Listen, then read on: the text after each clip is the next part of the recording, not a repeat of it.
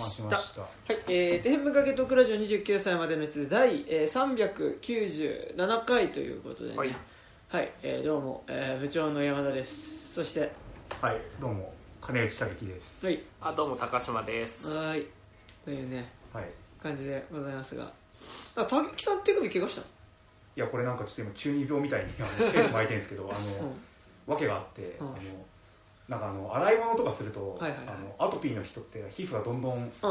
ぐちゃぐちゃになってくるじゃないですか。でケロイドみたいになって痒くてうん。なんか治んないんですよ全然、うんはいはいで書かないように。書かないようにっていうのとあとこの下に傷パワーパッドをとりあえず貼ってはいはい。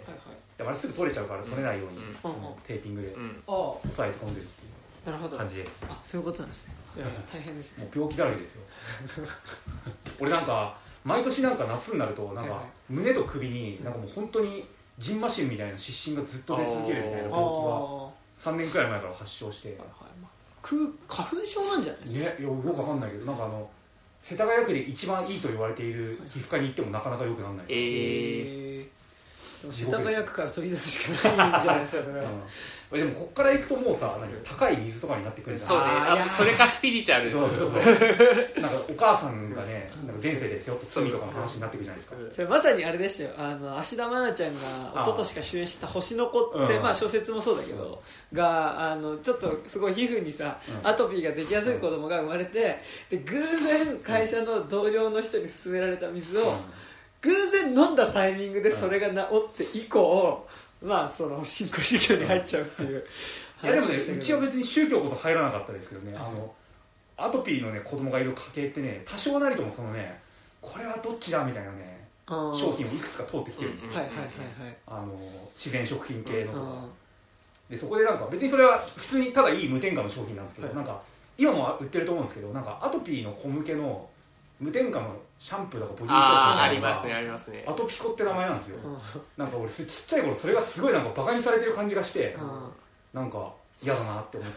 ていまだに言っててあれ名前変更を要求しますね。アトピコ療法みたいな。アトピコっていうかなんかアトピーの子供でアトピコかよお前。そういうこと？わかんないけどうん。あの自分がアトピーの子供自分になんかすげえなんか差別されてる感じがしてあなんだよおいみたいーアトピーっ子みたいななね、そうそうそうバカにしやがってみたいな。あ思ったっていう。はい。ーなるほどです。なんかちょっと前回のうん。有料版のちょっと時にちょっと話これどうでもいい方の話,、はいはいはいはい。話なんですけどなんか俺最近クローンズ見てるって話したじゃん、はいであクロモンズ見始めてさなんかもうちょっとアナキンがなんかだからあのプリクエルで見るとアナキン基本的にやっぱこうさ狂ってく弟子っていうかさその、力にやっぱ溺れてく弟子としてさ弟子として描かれるからさ、うんあーって思っなんかいいんだけどだからローグワン見るとさ結構そのあ黒黒モードああクローンズ見るとさあの上司としてのアナキンが出てくるじゃん。ああそうかも上司として。とかあとその自分の中隊を率いてる時の上司としてのアナキンの割と「やりますよ」みたいな「い や僕は行きますけど」みたいな「できないんですか?」みたいな「僕やりますよ」みたいな。あの感じがマジで嫌だなみたいな。なんかああのあいつの部下で働きたくないなんて俺全然多分クローントルーパーより全然何もできない人間ですけど 俺あそこで働くの嫌だなみたいなことをすっごい思いながら見てしまうっていう話を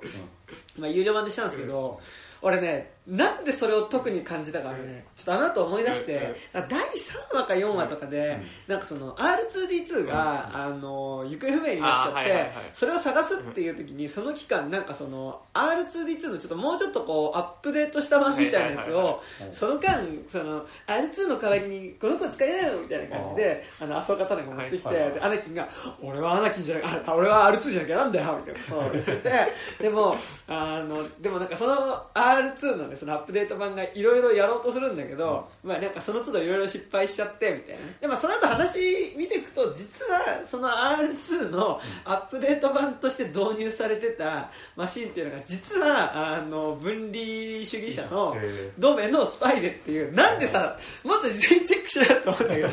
分離主義者同盟のスパイの、まあ、R2 ユニットでで、まあ、なんかだからそのミスしたように見せかけてわざとその作戦とかがうまくいかないようにしてたっていう、はいまあ、体の話だから、まあ、最終的には別にアナキン悪くないんだけどでもその一応体としてはその R2 ユニットがミスしてるっていう時のアナキンの振る舞いダメだ。お前はもう何もするな。おい感じっていうのがあってなんかその R2 ユニットが怒られるためにあそういうことのがここの子も頑張ってるのよって言うんだけどこんなことは R2 ならなかったみたいなことを言っててなんかもう俺はすごいなんか R2 ユニットのアップデート版に感情移入しながら見てるからああーみたいな。なんかアナキンに怒られる俺もいたたまれないけど今なんかあそうかにこう今なんかかばわれてることもなんかちょっと嫌だなみたいな。すごい気持ちになって本当にここでは働きたくないなっていうふうに思ったっていうのが今のところ僕のクローンウォーズの感想です。なんかプリクエルとかクローンウォーズ見ていくとさ、なんかその何？オリジナルトリロジーの時にさダース・ベイダーあの R2D2 と C3PO に反応しなさすぎじゃねっていうのがさより際立っていく。あんな一緒にいたのにあんなお前。一緒にいたのにだってだから俺みたいなと R2 じゃなきゃ嫌だとか言ってんだよね R2 助けるためにさ、なんか結構なんかねこう自分の率いる一個中隊とかをね、うん結構なんかこうねこう命の危機にさらしたりとかしてもねこうオビワンとかで「アナキンもうしょうがないだろ R2 はもういいだろ」みたいなこと言うんだけど R2 じゃなきゃダメなんですみたいな。まあその R2 の中にその共和国軍の,、まあそのなんか作戦の、ね、データとかが消去せずにだからそれもさ情報そのでもそれはそれでダメだよってなんか俺会社入った時にさあの絶対に自宅にパソコンあの社用の PC は持ち帰るなっていうのとさあのリークされちゃうからねそうあと今の仕事とかもそうだけどさなんか1個プロジェクト終わったらさ、あの消去証明ってさ、あのへーこれとこれ消しましたっていうのをさ文章にしてハンコをして返さなきゃいけないの、だからアナキンそれやってなかったってことだよで案の定さグリバ将軍にさアルツが捕まってさああこれであいつらの作戦全部わかるぞみたいなさ。やばいやばい。なんかコードとかないのかね。なんかそのあー。コードっていうかキはいはいはい。ーなんかパスパスキーみたいなのがないと見れないとかそういう普通何？現実のさなんかデータってそうじそうね。ゃん暗号化されてるのをキーで暗号をなんか解読解読っていうか展展開して見るじゃん。そういうのないんじゃない？か概念があまあ、ハッキングすればなんとかなるってことなんじゃなるほどね。多分。ねっていう感じ。です、なんかでもその2000年代中盤からさ物語のこうなんかある種何？あのーお宝とかさなんか、なんマクガフィンとかでよく使われがちなさなんかそのデータとかパスポートとかの USB とかね。USB とかの扱いってさいまだにふわっとしてるよね。やっぱああいうなんかテック系のこととさなんかこう物語の語りのなんか昔か古くからあるはいはい。形式って食い合わせ悪いのかなって。思うあー。そういえば USB とかマイクロチップっていうのが多くなったよね、うん。なんかね。そうそうなんかそこをさいやでも USB とかその1個だけじゃーとか言い出すとなんか作劇上はなんかね厄介になってくるからいいんだよこれはこれでみたいな、うんっていうなんか もうまだアップデートされてないままみたいな、ありますね。はい。はい、っていうね、はい。感じでございますが、ははい。いえー本日は、えー、巨匠。巨匠。いや俺巨匠って言いがちだな。なんか大して巨匠じゃない人にも巨匠って言ってる、まああまあゲイは巨匠ですね。巨匠マイケル・ベイ監督の、えー最新作「アンビュランス」についてえー喋っていこうと思いますが、はなんか大丈夫ですか。はい。はい、本編いっちゃって大丈夫ですか。はい。はい。えー、とその前に、えっと、普通歌が、えっと、あ何通か来てるので、それを読んでから、えー、本編いかねえじゃねえかよ。いやいやいやなんか竹木さんからなんか最近高島君大丈夫ですか、大丈夫ですなんなんで急に気が気使ってえどうぞ、えっと、1つ目ですね、えっと、ラジオネームサハルさんから。あありがとうございます。はい、でタイトル普通歌ですね。はい。でえー募集されていたアンビュランスの感想ですが締め切りまでに鑑賞できないのでだからさアンビュランスさ結構さ、いやなんか割となんだろうまあ最近ちょっと新作公開ラッシュっていうのはありますよ、うん。そりゃ。にしてもさなんか扱いひどくない？なんかそんな？結構だって俺見た時ももう1日3回とかだったよ。えー、なんかどっかしらのシネコンではなんかあの扉がアンビュランス仕様って。あそうー。えー、あそうなんだ。あでも川崎かなあれ、うん。あー。なんかね俺がなんか見たとこだとなんかもうちょっとやっぱモービウスとか、うん。うんなんかやっぱ結構そっち推しの劇場仕様になっていて、なんかアンビュランス。あのアンビュランスみたいなさ映画ってやっぱ大事じゃないですか、うん。こういうアクション映画って、まあ、普通のブロックバスターアクション映画みたいな、ね。まあ、だからキャッシュトラックとかも。ねそうそうそう。キャッシュトラックもだから扱いちょっとひどかったんだよね、うん。割と冷遇されがちな気しますけどね。そうね。確かになんかヒーロー映画とか流行って以降ってああいう映画ってあんまりうん大規模公開されにくくなってる、大規模っていうか。なんかだから多分タグがないからだと思うんだけど、うんなんかそなんとかの続きものとか、うんなんとか原作でみたいなのがさ、あんまり強く打ち出せない、あの割と単体でこれですみたいなアクション映画が、でもすごいね。15年前とかだったらさそれこそさ何？あのまアメコミにタグがついてなかったからさ、はい。アメコミでしょ？知らないよってみんな見に行かなかったわけじゃん、うんまさかこんな時代になるなんて。ねでもアンビュランスなんてもうなんか救急車好きな人とか働く車好きな人しか見に行きませんよこんなの。ね幼稚園児とかだよね。まああとさなんかアンビュランスなんかそのハリウッド大スターが主演張ってるあ作品でもないじゃないですか。ね確かに確かに。うん。これがさ、ロック様とかだったら多分また主演がさ違ってくると思うんだけどさ。ギレンホール、うん。はまあでもなんか映画好きの中ではみたいな感じはあるけどさ。そうだねあとあれだよね。あのキャンディーマンね、うんキャンディーああマンそうかそうか。あと新モービーモービーえっ、とモーフィアス。はいはいはいはい。はいああ新モーフィアス。新モーフィアス。いうねシンモーフィアスね。そうかシンモーフィアスか。俺キャンディーマンの方がイメージ強かったな。そっか。はい。でえっとえーっと雨はそう干渉、えー、干締め切りまでに干渉できないので代わりとは言ったらなんですが最近干渉したドライブ・マイ・カー、うん。えーモービウス。ベルファストの感想を送らせていただきます、えー最初に、えードライブ・マイ・カーですが、えー前半部は、えー西島秀俊あそこだアカデミー賞の関係でまたかかってるんだね、うん多分ね。前半部は西島秀俊の裸体にうっとりしたり、えーユンスーさんの家で食事をとるシーンで家福が美咲をめちゃくちゃ褒める場面での美咲の絵に描いたような喜びを隠せない表情が良かったです、えーしかしながら西島秀俊の裸体はその後は出ないので明らかにな体の身を感じ。そ れ西島秀俊ってじずっと裸で出てたのね。それでドライブ・マイ・カーそれマイケル・ベイの映画だ。から感じ、えー終盤の障害地で退場展開は思わずバカじゃないなと呆れましたがそれ以上に人が死んでるのに、えー公演を強行しようとするこれ何さんだっけ？なんとか原さんが、はい。えーめちゃくちゃ怖かったです。とあの劇場の人ですよね、あああの韓国人のあの人と一緒にいた人。うん今2つしか選択肢はありません。みたいな私たちにできることはあと3日が限界です。みたいはい。な決めてくださいカフさん。みたいなあったあった。あの警察署の前の駐車場のシーンねあったあっ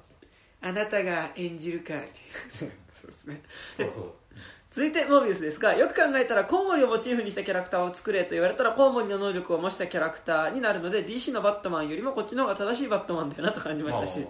えージャレット・レトーのマッチョな体を見てうっとりしました、えーあと主人公の親友を演じたマット・スミスには MVP をあげたいですと、えー続いてベルファストですがまだ見てないんですよね。北アイルランド版のこの世界の片隅に「だ」という前評判がありましたがそれに疑わぬ良作でした、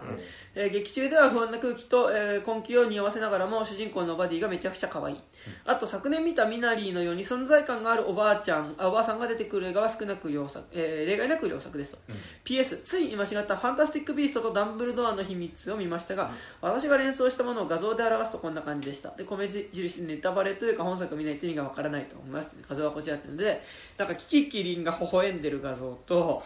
えーっと呪術廻戦のなんかあれですね。あのコマで問題児2人ただし最強っていうなんかコマとあとドラえもんの偉いことしてくれたって言ってなんかのび太が泣いててドラえもんが飛び上がっててなんかこれドラ焼きかな？なんかドラ焼きがめっちゃ溢れまくってあバイバイの回ですね。というコマが3つ並んでますが本当にわからないですね。本当にわからない。ファンタビをちょっと実は見たことないああ僕もないんですよ本当に。うん。てかなんかね JK ローリング熱が、うん。あまあ、ちょっと今難しいってのもあるけあど、そもそも JK ローリング熱が俺ちょっと「ハリー・ポッター」後半ぐらいで割とちょっと失速してたっていう件がありそうなんだよね。なんか金曜ロードショーでやるなら見るかな程度で、うん。あの正直あの最後ま最後の方は見てたので、うん。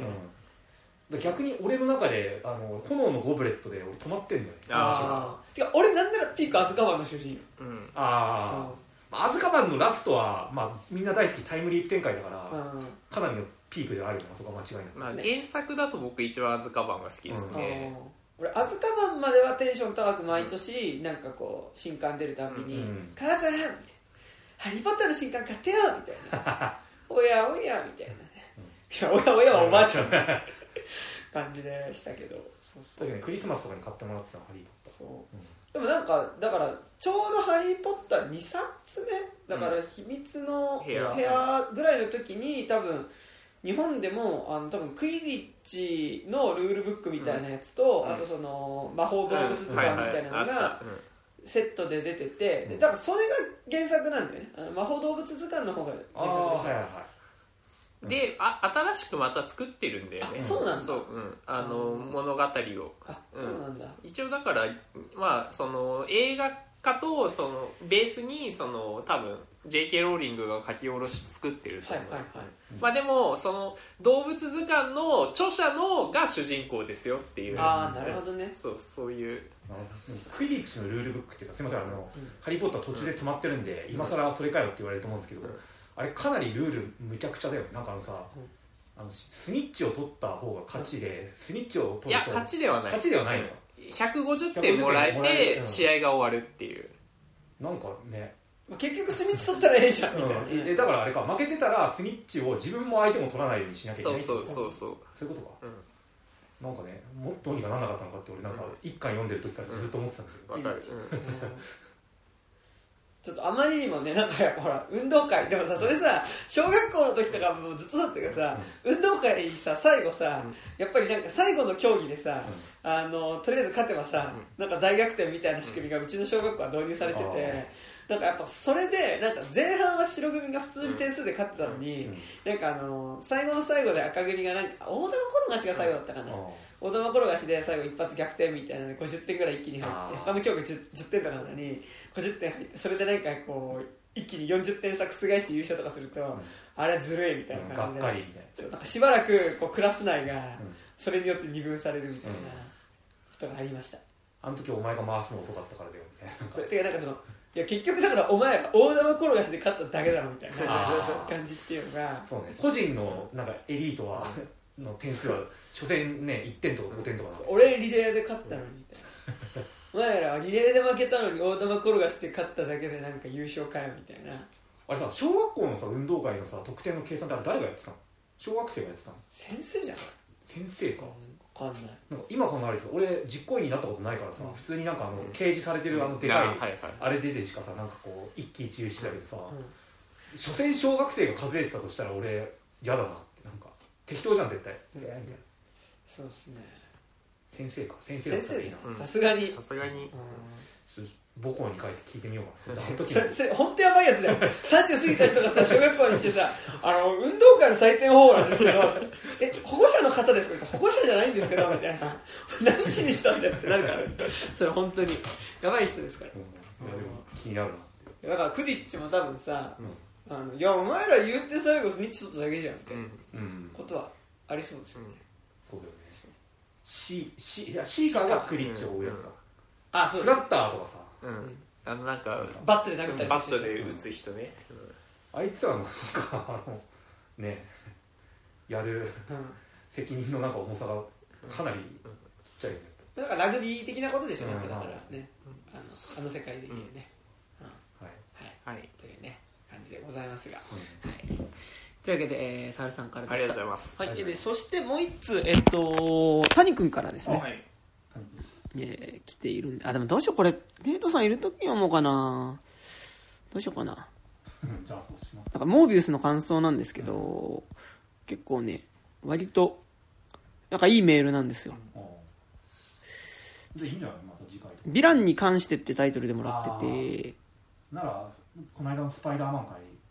の延長。みたいな感じも多少なくはまあなんかでもザバの延長線上で書いてもらってもいる感じではあるんだけどどうしようかねどうするわかんないですどうしようかな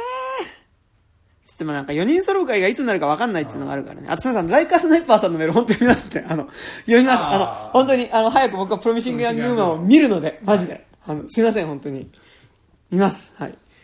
じゃあ、よ、じゃあ、谷君の読んじゃいます。は。はいいえー、肉地図メンバーの皆さん、こんにちは。アニメ畑の谷です。そうですね。はい。モービウスを見まして、感想というか、これまでのヴィラン主役映画でうっすら気になっていたところがす、すごく強調された気がしたので、皆さんならどう思うかが気になりまして、メールしました。えー映画を見た直後だとぼんやりした輪郭だったのですが、先日のザ・バットマン感、ま、バットマン会を聞きまして、すごいヴィラン寄りで、リトラ共感型の皆さんなら、私の外側からの理解じゃないところでこのモヤモヤを捉えてくれる気がしたので、よければお付き合いいただけると幸いですと。では本題です。えその気になった点というのが作中におけるモブの殺されてもしょうがない人殺されたらかわいそうな人というのがヒロ映画よりもすごくライン分けをされている気がしてモヤモヤするというものですえーこれは、例えば、モービウス内で明確に描かれる犠牲になる人として、主人公が殺害。だから、これ主人公モービウスですね。が殺害。傭兵崩れのチンピラ。えーあ、一人、一つ目、えー主人公が殺害したものの一つ目として、え傭兵崩れのチンピラ。これは主人公が力を得るきっかけとなるための違法な実験を行うため、各国の法に触れない公海上、な公の海の上で、偽装タンカー船を用いて実験をするくだりで、合わせて用心棒として乗船したチンピラで思わぬ作用をして主人公は力を手に入れるが、初期の暴走段階で意識なく、まあ、惨殺してしまうと。で、主人公が殺害した、あ、で次が、えっと、二つ目殺害されたものとして、今回の敵、だから、まあ、敵の敵だね。今回の敵が、えっと、殺害したものとして、黒人で二人の子持ちのシングルマザー、シングルマザー看護婦。看護師。これは、主人公たちの同僚の看護師で、今回の敵役である同じく吸血鬼となる親友が、初期の暴走段階で殺します。明確に殺しに行ったのか、主人公同様に意識がなかったのかは不明。で、殺されたものの三つ目として、今回の敵が殺害したもの。で、夜の街で遊ぶチンピラ。これも吸血鬼の能力を得て自由になった親友に絡んできたチンピラで、彼に復讐とばかりに殺されますと。で、四つ目。で、今回の敵が殺害したもの。で、街の警官。これは街中で戦闘する主人公と親友を止めに入った警官で、親友にパパッと殺されます。えーざっくり思いつくところで、これぐらい、えーこれぐらいいたのですが、作中内で刑事たちが許せないと問題にするのが2と4だけ。2と4だから、えーっと、えー敵が、えー殺害した子持ちの、えーシングルマザー看護師と、えーまあ、同じく敵が殺害した夜の街で遊ぶチン、あ、あ、えっと、シングルマザーの看護師と警官、敵が殺した警官が許せないと。で、1に関しては、だから最初主人公が殺した傭兵崩れのチンピラに関しては、あんなチンピラたちはいなくなっても生成するじゃないかとも話しています。えーそして作中で主人公ヴィランに殺される人は悪人だけ、えー悪人だけ、えー痛めつけられるのも街のギャング崩れだけに限定されます。さらに善良な市民で犠牲になるのは敵側に殺される人だけです。ベノムの時も、えー強盗とか悪人なら食っていい。ホアキン・ジョーカーも彼が最初に手にかけるのは酔っ払ったエリートサラリーマンチンピラで、直前で散々ジョーカーにチンピラムーブをかましてたはず。うん、うん、確かに。ただ、なんというか、ヴィランではあるが主役に添えてヒーロー映画を好む万人向けに作る以上、言うても観客が理解できる、ついてこれるキャラ性にする必要があるから、ヴィランとしてある程度人殺しはするけど、殺す人は殺されても仕方ない人、観客がかわいそうだとは思わない人にして離れないないようにしようとするのはわかるのですが、そうした時に殺される側の人たちで主人公ヴィランでも殺していい人、ヴィラン映画内、え、え、ヴィラン映画内悪役が殺す、かわいそうだと思える人というのが何というか明確明確に線で分けられているような気がして、それがすごく欺瞞じゃねえのかなと思ったところです。えあとそれって外側の商売的な都合としてはわかるけど、外側だけで、えー外側だけで中身の部分、作中内の倫理で、えー理論で殺していい人と殺したらかわいそうな人を説明していない気もします。えーそれってすごく歪なんじゃないのかなと思うわけです。うん。ヒーローを描くなら善を描くので、命を救うことは良くない、えー命を奪うことは良くないんだ。で、一般人は犯罪や、犯罪者やチンピラを含めて守る対象に入れられるけど、ヴィランを主役にしつつ、でも観客に嫌われない程度にする際には、ある程度殺さなきゃいけないのだったら殺されても仕方がないやつ、心が痛まないやつにしようというのが出てきて、その際のラインの引き方がすごくグロテスクなのではという感じです。えーそこにゴッサムの役人たちがリドラのような孤児たちをバッサリ切り捨てたような違和感。えー裕福な奴らの貧困層への差別感情みたいな匂いがしてすごくもやっとした感じです。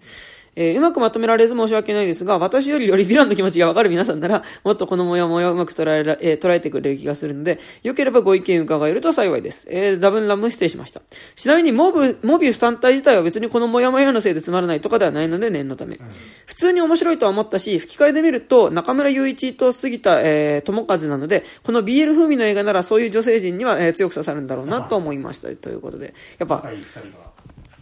なるほどね。はい。ということでございますが、どう、どうですか？なるほど。ちょちょっとなんか他の他の例でちょっと思い出さないとなっていうまあ、でもなんかそれで言うと、なんか今パッと思いついたのが、あのーあれっすな、あーでも難しいな。あーでもなんか、ヴィラン主役映画って、なんかでも確かにヒーロー主役映画より、うんうん。なんか殺すことに対する躊躇がないうん。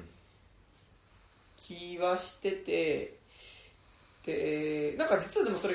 ちょっと今日この後アンビュランスとかで話すことにもちょっと俺はつなが、俺の中ではつながるんだけど、まあでもそれは置いといて、なんか結構、やっぱヒーロー映画に比べて殺してもいいうん。感じっていうのはまああるなっていう。でもあれだよね。言うてザバのさうん。バットマンもさ、うん結構やっぱなんだでもヴィランって言い方をするとヒーローヴィラン対峙のヴィランになるけど、多分ヴィラン主役の映画って多分ヴィランっていうかダークヒーローってことなんだよね、うんそううん。なんかだからその多分いわゆるヴィランともちょっと違う気はしてはいて、そのヒーロー映画に敵役として出てくるヴィランとはちょっと違う気もしていて、でもただそのやっぱダークヒーローって設定されるとやっぱヒーローとダークヒーローってなるとさヒーローはその悪に対してうん。その情けは見せるけどなんかやっぱダークヒーローはなんかやっぱその最後首をコキってやるところまで行くっていうかさ、とどめは刺すみたいなのっていうのある気がしててなんかそれでいうとザバのバットマンもどっちかっていうとやっぱダークヒーローより、うん。なんか最初のあの街のチンピラをボコボコにするところとかも、まあ、結構殺してたかどうかまではいかないけどやっぱり結構あ殺してはいないんだよな、うん。殺してないから警官にと一緒にゴードンと一緒に活躍できるっていうところはまああるはあるからなまあでもリアルなは話言うとあれであのね障害を負う可能性だってなくはだからまあ基本的にダークヒーローものって、うん。あの道徳的な一本筋が通ってるか通ってないかが、うん。やっぱそのヴィランとダークヒーローを分けるところだと思ってて、だからなんかそこにその一貫したそのろあの倫理観というかその行動の指針となるものが通ってたら、うんうんうん。それはそのダークヒーローものとしてライジングできると思うんだけど、あのそこが一貫してないからこそヴィランになっちゃうっていうところはあるから、そこがちゃんと描けてるか描けてないかの違いというかうん、うん問題な気はするけど、確かにね。まあ。あとねなんか多分ヒーローとダークヒーロー。多分、まあ、ヴィランとももしかしたら呼べるかもしれないダークヒーローっていうのは多分行動のこう動機が何かを守るためみたいなところにあるのがやっぱヒーローになるけど、まあ、割とダークヒーローって割と自分がやりたいことをやってましたっていうことが、まあ、結果としてその何かを救うことになってたりするみたいなのがね多分。でもなんかそれで言うとやっぱあれですな。やっぱ去年の極悪と集結はやっぱすごいよくできてたなっていうか。なんかそれちょっと今日のアンビランスの話と俺の中でつながるんだけどなんかそのやっぱ今のモービウスまあ俺見てないんだけどさモービウスの話を聞くとなんかモービウスよりはやっぱ極悪と集結はまあ基本的にだからその DC コミックにおけるヴィラン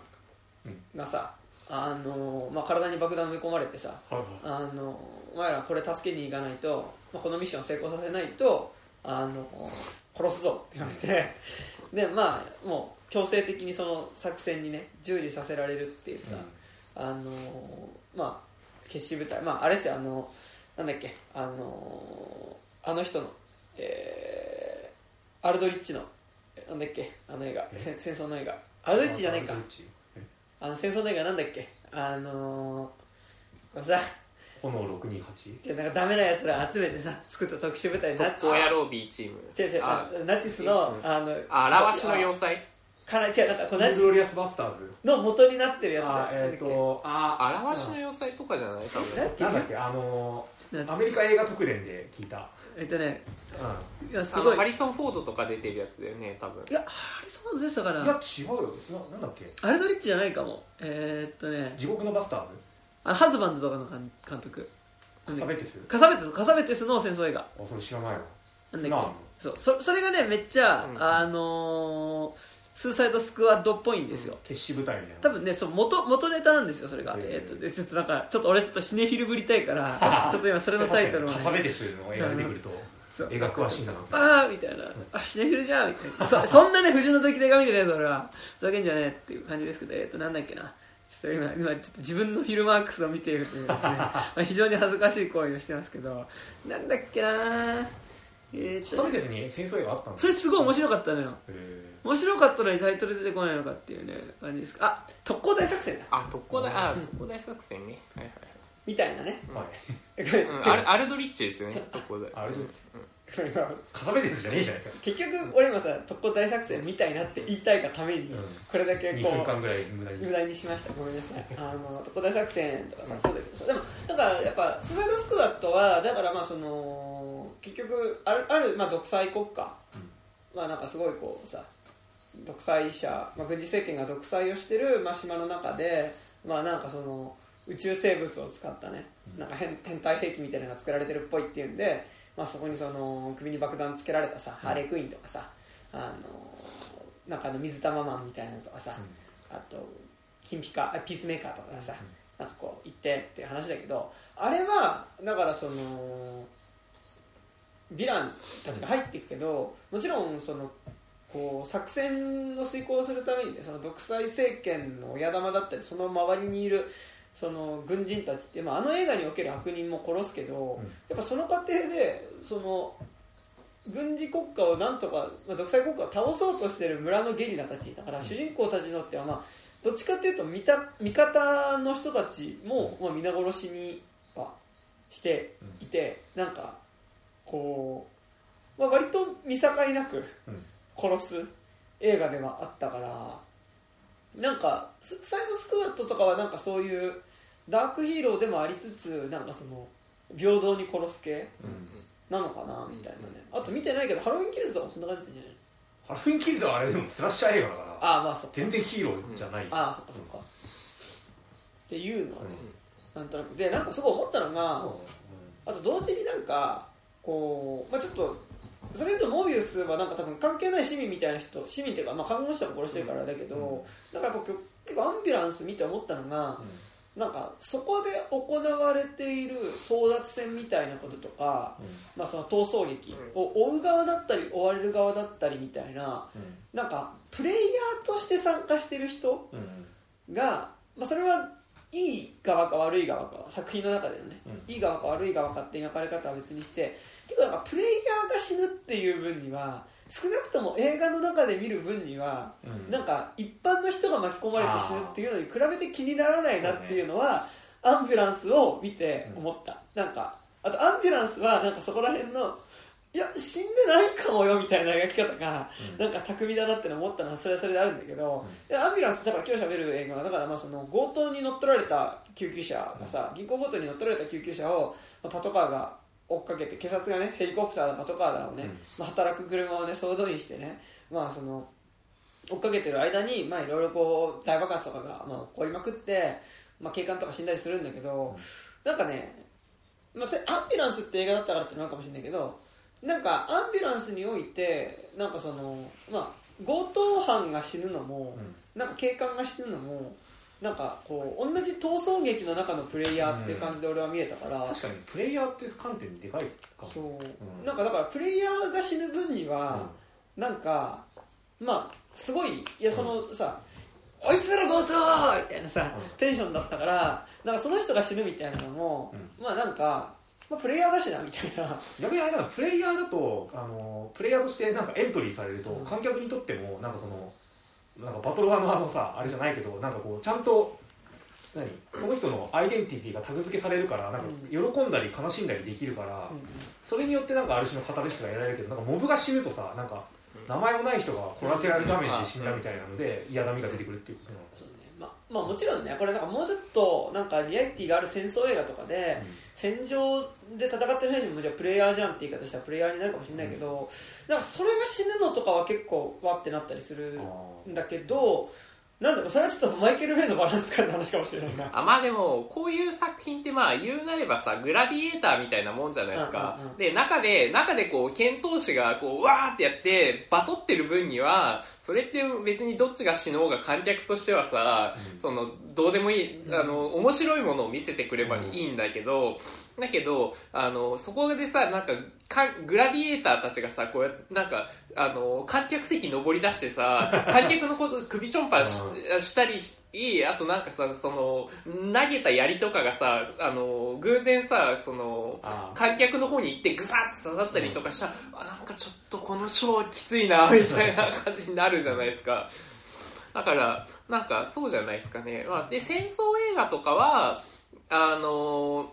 語られるそそこが広あの観客席含めてそのプレイヤーになっちゃうから、きつくなるというか、確かに。ねそうねモービウスの確かにそのどの程度描かれてたかにもよるよね。そうだね。あのさ今パッと思いついたのがさあのほら例えば、えっと、ブルータル・ジャスティスの中盤に出てくるさ、うん。あの子供生まれたばっかのさ銀行員のお母さんの話になるじゃん、あれとかってさ何？そのその普通に描かれてたらただなんかその殺されちゃうモブだった人のバックグラウンドを描くことによってよりきつくなるみたいなあのもあると思うし。でもあれが描かれたからこそなんかあの何どうでもいい詩にも意味があったからきついけどなんかうん。あ見れてよかったなと思うみたいな。ーだからだからそのに人間描写、うん。人物描写をその殺される人のするかしないかで、映画に関しては、うん。なんかそのきつさは違ってくるかもね、うん。なんか俺明確に「アンビュランス」って映画においてその主人公たちを追い詰める作戦指示をしてた警察官の、まあ、割と FBI のトップみたい、トップというかその FBI じゃなくあれはえ地元の警察官。SIS とか言ってたねなんか。あのだからそういう特殊犯罪チームみたいなのの、うん。まあ、なんか割と上司1みたいなね、うん。あの人があのなんかまあちょっとマフィアが仕掛けた、まあそこ最高でしたけどパピプレゼン。まああれ本当に。パピスペシャル。パピスペシャル、パピスペシャル、マジでそれあの、マジでね、あの、なんだろう、パピスペシャルのなんかミニカーとかあったら、俺は5000円だったら出すからね。5000円って俺にとって大金なんで。5000円だったら出すから。パピスペシャル本当最高だったんですけど、まあパピスペシャルっていうね、うん。まあ、まあちょっと大作戦によって、まあそのマフィアが仕掛けたね、あの作戦によって、その、死んじゃうわけですよ、その作戦を仕切ってたやつがね。でなんかでも俺はそれが死ぬのはそんなになんかショックじゃないというか、なんかやっぱそのまあある意味この映画っての中でやっぱそのさこう逃げてるその救急車をさ何とかして追い詰めようとする。で観客はどっちかっていうとやっぱどっちかっていうとかなりそのこうなんでその強盗しなきゃいけなかったかっていうところから見せられてるから、どっちかっていうとやっぱその頑張れ救急車みたいな、働く車みたいな気持ちで 見てるからなんかちょっとそれを追い詰めてる警察の側に若干ちょっと感情移入がしづらい。他の作品に比べてねなんかあのだからどっちかっていうと捜査官の側が主人公になることが多いじゃん、うん。映画ってさ。だからどっちかっていうと頑張れよみたいなさあの頑張れ救急車頑張れ強盗犯みたいな気持ちで見てるからってのもあるんだけど、まあ、そこでなんかこう爆発に巻き込まれて死ぬそのなんか警察の特殊部隊のさこうちょっと偉い人みたいなのが死ぬ時そんなになんかショックじゃなかったんだけど、でもそれショックじゃないのは多分彼の人生がそんなに描かれない。からでなんか俺逆にもう一個その FBI 側からやってきたその長官、まあ、そのなんか現場責任者みたいなのがいるもう一緒にその作戦を指揮してるんだけど彼はその現場に行く前に、まあ、パートナーと一緒になんかカウンセリング。供じゃない？多分。嘘。あうん。子供子供だと思うよ。あれカップルじゃないの？ね、うん子供だと思う。だってそのいいつもその家に帰ってきて仕事とかあの仕事の話しかしなくて僕のその今日どうだったみたいなことを聞いてくれないっていうの。あでもねあれね穴とあの、夫と一緒にさっきまで一緒にいたから。あ本当に？セリフで言ってたからあパートナーあだねあれ多分。あそうなんそうだそうそう、だからだから最初なんかまあだからあれゲゲイのカップルなんだけど、うん。でなんかそのパートナーと一緒にさカウンセリング受けてるシーンが映るから、なんかそれが映されることによって、まあだからある意味作戦を指揮する立場としては警察側でさ、その2人いるわけだけど、俺そっちの FBI の人が死んだら、うん。あ多分さっきいたパートナーの人は多分悲しむなっていうのが思うから、多分ちょっとうってなったんだけど、あのーそっちの特殊部隊特殊対策犯罪チームのこう偉い人みたいなのは、なんかあんまりなんかナチョスナチョスでなんか、あのうん。ちょなんかなんだっけ、チュントスだっけ？ななんかあのなんか食ってましたスナック菓子食ってましたね。なんかあのねあのカールみたいなのを食ってたぐらいだったから。チートス。じゃあそうチートスだ。そうチートス食ってたぐらいだったから。なんかそんなにああみたいな。死んじゃったみたいな。うんうん。そう。なんかだからでもアンビュランスなんかあのここは壊しても大丈夫とか、うん。こいつは殺しても、うん。なんかそんなに観客にこいつはっていうかなんかそのここを壊したりとかここが死んでもなんかそのあんまりショックにならないバランス感みたいなのが、なんかすごくうまくやられてた映画な気もうん。うんせんではないうん。かな、まあその上でもそれをさっぴいても変なバランスの映画だとは思うんだけど、うん。うん、っていうね。そう。思います。最後のあれあれだよねなんかそのヒーロー映画とかヴィラン映画においてってことだよね、あそうあごめんそそれとだから普通の映画だとなんか違うの？まあそっかそっか。う確かにんむしろあれか。ヴィランが主役の場合のその殺される人みたいな、うん。ヴィラン主役映画って俺俺実はそんな見てないかもしれないなでもなんかだとからいうかヴィランが主役は明確にやっぱ少なくてどその、やっぱりダークヒーローにしないと、うあのやっぱその引きはないから。えモービウスって何なの？どっちかっていうとダークヒーロー。多分ダークヒーローだと思うだってやっぱモービウスの敵が設定される時点であそうかそうか。ダークヒーローになっちゃうかじゃらあベノムとかと近いってこと？そうだね、なんかだからその多分今 DC マーベルで作ってる系の、まあ、ヴィラン主役映画ってやっぱどっちかって多分ダークヒーロー映画なんだよね、うん。うん。だってクルエラとかもそうじゃない？あそうだね。そうだね。確かにね、う悪いやつが悪いことをするあだからそれでいうともしかしたらだけど、今度 HBOMAX でやる、ん。ペンギンはそうかもしれないよね。本本当にまあだからそのマフィア映画として撮るんだったらそれは多分、うん。まあヴィランを主役にした映画になるでもそれって結局ヴィラン映画ではないんだよね。そうそうヴィランを使ってマフィア映画を撮るってことだから、うん。そうなんだよね。だからそのヴィラン映画っていうのがね、確かに。でもジョーカーってあれって割とヴィラン映画？いやあれはそのヒーローあのヒーロー映画とかではなくしてるから、そうか。うん、あのどちらかというとそのヒューマンだってさ、うん。タクシードライバーヒーロー映画ですとあか言わないじゃないですか、うん。そそれと一緒っすよね。だからなんかさらにね作品自体に、うんジョーカーに自分をジョーカーだと思い込んだ男の、うん。悲劇みたいな。悲劇。ね、野原宏あのーうん。昼食の流儀みたいなさうん。昼飯の流儀か。みたいな。うんのアンオフィシャル設定ね。あの人の設定みたいな感じ。別人ではっていう。うん。っていうのはあるから、うんそう。いやなんかだからって逆に今度本当にヴィランのことを描くヴィランっていうかそのモンスターの側を描いた絵があると思ってて、うん。まあ、なんかそこそこキャンディーマンとかそうだけど、うん。なぜキャンディーマンなのかみたいなのを描くと、でもやっぱ結局でもキャンディーマンもちょっとある意味ダークヒーローっぽくもなるっちゃなるし、ヴィランをヴィランのまま描くのって結構難しいかもしれないよねまあキングコングとかはね。あー、うん。でもキングコングはそもそも感情移入しやすいからね。そうそうそうんう。になっちゃうっていう。そうね、だからなんだっけあのあれあのイルミネーションのだっけ？あのなんかあれ。あメガマインド。あメガマインドとかさ、はまあ比較的、あそうね。うん、確かにそうだそう。だあれくらいじゃない？なんか本当にヴィランをヴィランのまま描いて、うん。ヴィランであるがゆえにみたいうん。でなんかメガマインドがさヴィランがヴィランのままで見れるっていうのはさそのメガマインド自体が割となんかなんだろう。そんなにそのまああのはぐれ者ではあるけど、うん。その例えばキャンディーマンみたいにその人種差別のゆえにみたいなものはあんましょってないじゃん,、うん。なんか結構どっちかっていうとバイキンマンとかに近い尺度のヴィランだからなんかそのまあ見れるけど、まあ、じ自己表現としてのヴィランだから見れるけど、でもキャンディーマンみたいになんで彼がヴィランになったかっていう尺度の中にその彼が、まあ、いかにその差別まあ、差別の構造の先にいる人物かみたいなことを描かれるとやっぱりもうそれってちょっとこうねなんかヴィランっていうよりはやっぱ観客もそっちの立場により感情移入してみるから、うんなんかヴィランをヴィランのままとはいえヴィランだよなとは思いつつヴィランになってしまう感情自体には共感できるみたいなうん。バランス感で描けてるっていう意味ではメガマインドぐらいな気もするよね、うん。なんかね、確かうんに。なん。かなんか探せばもっとあるんだろうけどね。なんかパッと思いつくのだと。まあ、あとダークナイト・リターンズがうん。ヴィランとヒーローっていうのをほぼ10日に描いてるかバットマンらリターン。あリターンズ。リターンズは10日に描いてるからあのーまあある意味だから俺もだってバットマン・リターンズ見てて結構かなりやっぱペンギンとかの方がうん。応援しながら見てるから、うん。その意味ではまあヴィラン映画？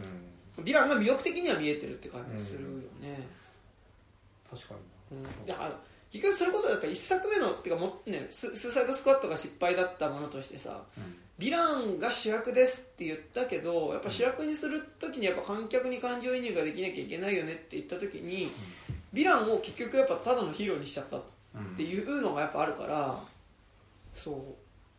そこはね実は難しいよね。なんかね。だしなんかヴィラン映画ってやっぱりマーベルにしても DC にしてもやっぱりそういうそもそもさヴィラン映画っていうくくり自体が変。うんうんうんうん。だって多分さヒーローがいなきゃヴィランが存在しないんだからだからその主役になる時点でもうヴィランはヴィランじゃなくなるわけじゃないですか、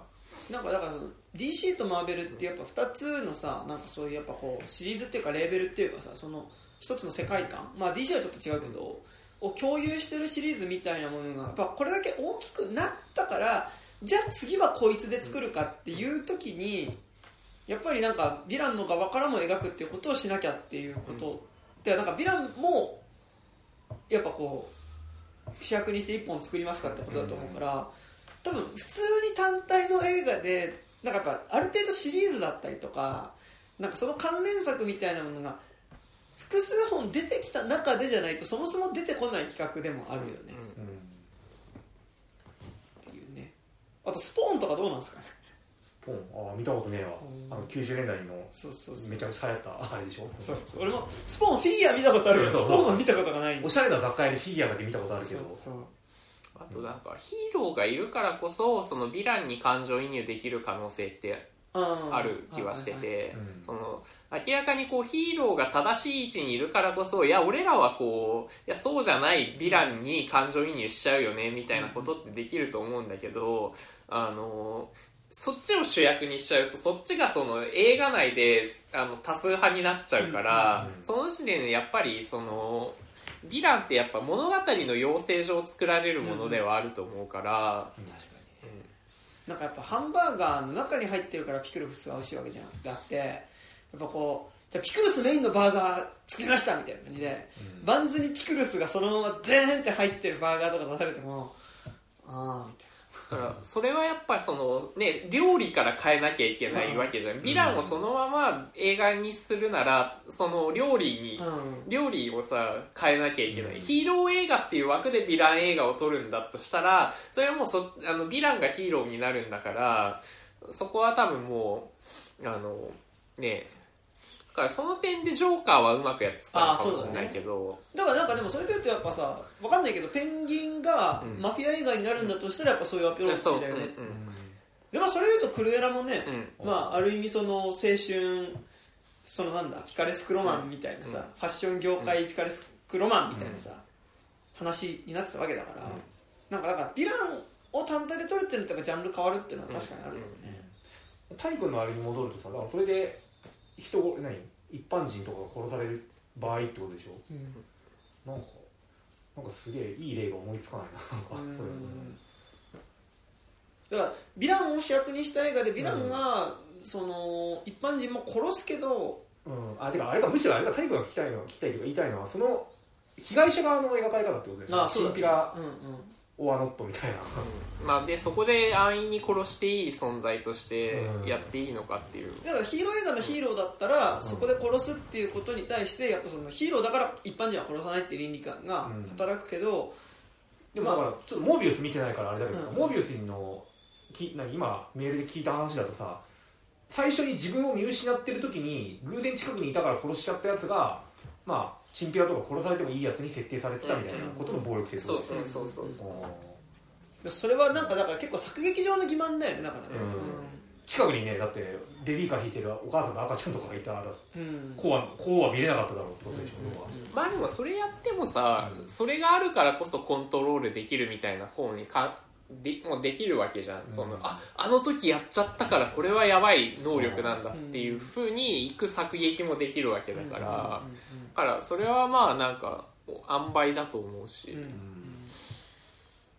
まあ、でもハリウッド作品だと無理なのかな。なんか完全なあの主役が完全な無実の人をうん最初にバーンってなんか、まあ、不可抗力だったとしても殺しちゃって、うん。その後なんかまあ反省とかも込みでやっていくみたいなのってもうそこでやっぱ大半の人はもう無理ですよね。あでもさ恋人殺しちゃう展開自分自分が直接は下さないけど、自分のした決断によって恋人死ぬ展開とかよくあるじゃん。もうえ例えば？パッと パッとは出てこないけど、まああるうん、あるじゃないですか、うん。でもそれでもやっぱ主人公には感情移入できると思うからまあ、だしでもそれってさそこで殺したことに関してやっぱ物語上さそれは一個またその要素になっていくじゃん、うん。その殺してしまったことに対して、あまあ、どうその折り合いをつけていくかっていうか、ーうん。まあ、どうそのその殺した罪を背負っていくかみたいな、ね、そうそうそうそう。でもなんか多分それを背負わないヴィランだったら多分背負わないから、でもだそれはねでもね俺ねスーサイドスクワットな気がするな。なんか極悪と終結は結構マジで関係なく一般の人も巻き込んで殺してたうん。からうん、多分ねそれやるにはそのあのそそいつらが主体的に行動しない必要があるの、うん。だからその一本その極悪と終結もやれって言われるからやるやらなきゃいけないわけじゃん。ただその主役としてあの物語を進めていかない立場になった時にそれはできないんだよね、あの絶対にその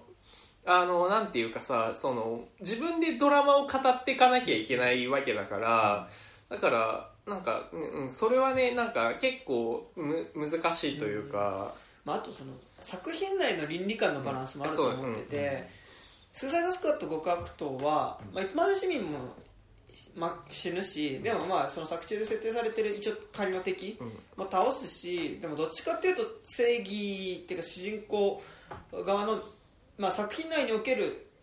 善の側ではありそうなそのゲリラみたいなのも殺すしっていうのと同時に主人公の最初に突入するこうスーサイドスクワットの仲間もうん。半数以上がかなり無意味に前半で死ぬ。うん。しかもギャグっぽく殺されていく、うん。その体がバラバラになるマンみたいなのが出てきて「俺任せろ!」って言ってなんか腕をバラバラにして腕投げて腕だけが空中にビュンビュンビュンビュンって飛んでくるんだけどそれで銃で撃たれて「痛い!」みたいになってるとあころ。か通覚が通ってるそう撃たれて死んだりあワンとピースのバギーみたいなそうであのイタチ人間みたいなやつがいて、そいつは最初こう海ヘリからね海に飛び降りてそこからこう海面から突入していくんだけど、うん。そいつはもう海に落ちた段階で泳げなくて死ぬっていうなんかもう前半の部分でまず主人公たちサイドもそもそもギャグで死ぬバランス感ですよっていう、だからこの映画っていい悪い関係なく、うん。しかも敵味方関係なくギャグでさキャラクターが死ぬ作品ですよっていう倫理観の提示をしてるから、まあ、その後主人公たちがこういかにこう人を殺そうがやっぱその作品内での人死にのこうババランスが低いので、まあ、それは見れるみたいなあれだよね。あの世界最高予算で撮られたトロマ映画って言われてるけど。あちゃんと見ないすみません。俺まだ見てないんですーいやあの極悪と終結去年ランキングにこそ入れなかったけどね、思い返せば思い返すほどいい映画だった気がする、えーあれどこで見れるの ?UNEXT? ユーネクスト？あユーネクストにはある気がする。久しぶりにレンタルで見るか U-NEXTポイントがなでもある気するな。こあーなるほれは最高でしたけどどうんちょっとジェームズ・ガンをちょっと一時期離れててああののまああのガーディアンズ・オブ・ギャラクシー1が僕すごい乗れなかったせいで一時期は離れてたんですよちょっとなんかやっぱこうさでも多分でも今俺がスーサイドスクワッドがあるよみたいなこと言ってるけど、スーサイドスクワッドはかなり多分特殊例な気がするので、そう。まあね。でもなんかその話突き詰めていくとなんかそれこそなんかスーパーとかにさ話は一回通過しそうじゃない？あれってだって自分をヒーローだと勝手に思い勝手に思い込んだっていうかさ自分で言い出した男がさ自分の尺度でさ街のまあチンピラっていうかなんかちょっと悪いやつとかをさガンガン自分の裁量で殺していくみたいうんうんうん。な話だから。そうね、あれって乗れもするしさいやでもなんか自分の良識のないよ一本引くとさいやでもこれはさすがにやっちゃダメでしょとかなんかの線引きが結構ある映画じゃん逆に街の中にある小さな犯罪うん。に対してヒーロー活動的な暴力を振るっていく人が出てくると、結構それやっぱそのヒーローってまさにその尺度じゃんうんそれやばいやつじゃねえかっていう感じにね、うん。やっぱあのほらあの映画のさうん。あの見る列並んでてさああい抜かしたっていうんでさ抜かしてるよっつって。殺すみたいなさ、ちょっと待ってろっつって。車に行って着もそ替えて。もそもそもそっつって。っていう尺度にはなるからね、うん。う。んそうですね、うんだからだから逆にちょっと前のヒーロー映画とかだったら、うん。な昔のうん。ヒーロー映画だったら気にならなかったのかもしれないけどやっぱ今は確実に気になるよねそういうところはね、うん。うん。まあでもねそんなこと言ったらさあのシュワちゃんあのねあのコマンドとか敵の方がかわいそうになってくるじゃないですか本当に。まあね、うん。あれも一応なんかプレイヤーしか殺されてないはずなんだけど、あまりに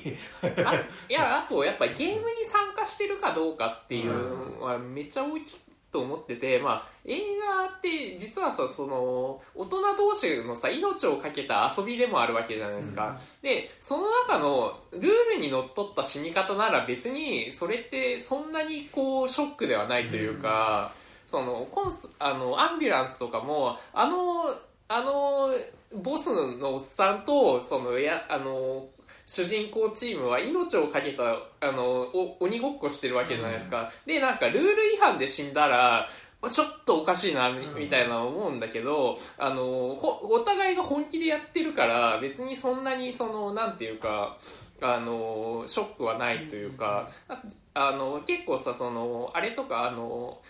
えー、とダイハードとかもさ結構実はさ、あれなんかそのあの犯人チームがさなんかあのチョコ毎回食ってたりとかさ、あの微妙にそういうそのあこいつらもちゃんと生きてる中に出すけど、それでも死んでも別にあんまりそのしょうがないなっていうか、そんなにストレスにならないのは、あいつらがとジョン・マクレーンがマジでこう命がけの喧嘩してるから、そこでそこの命の取り合いっていうのは別にそのなんていうかそんなに陰惨なものではないよねっていうところはあると思う。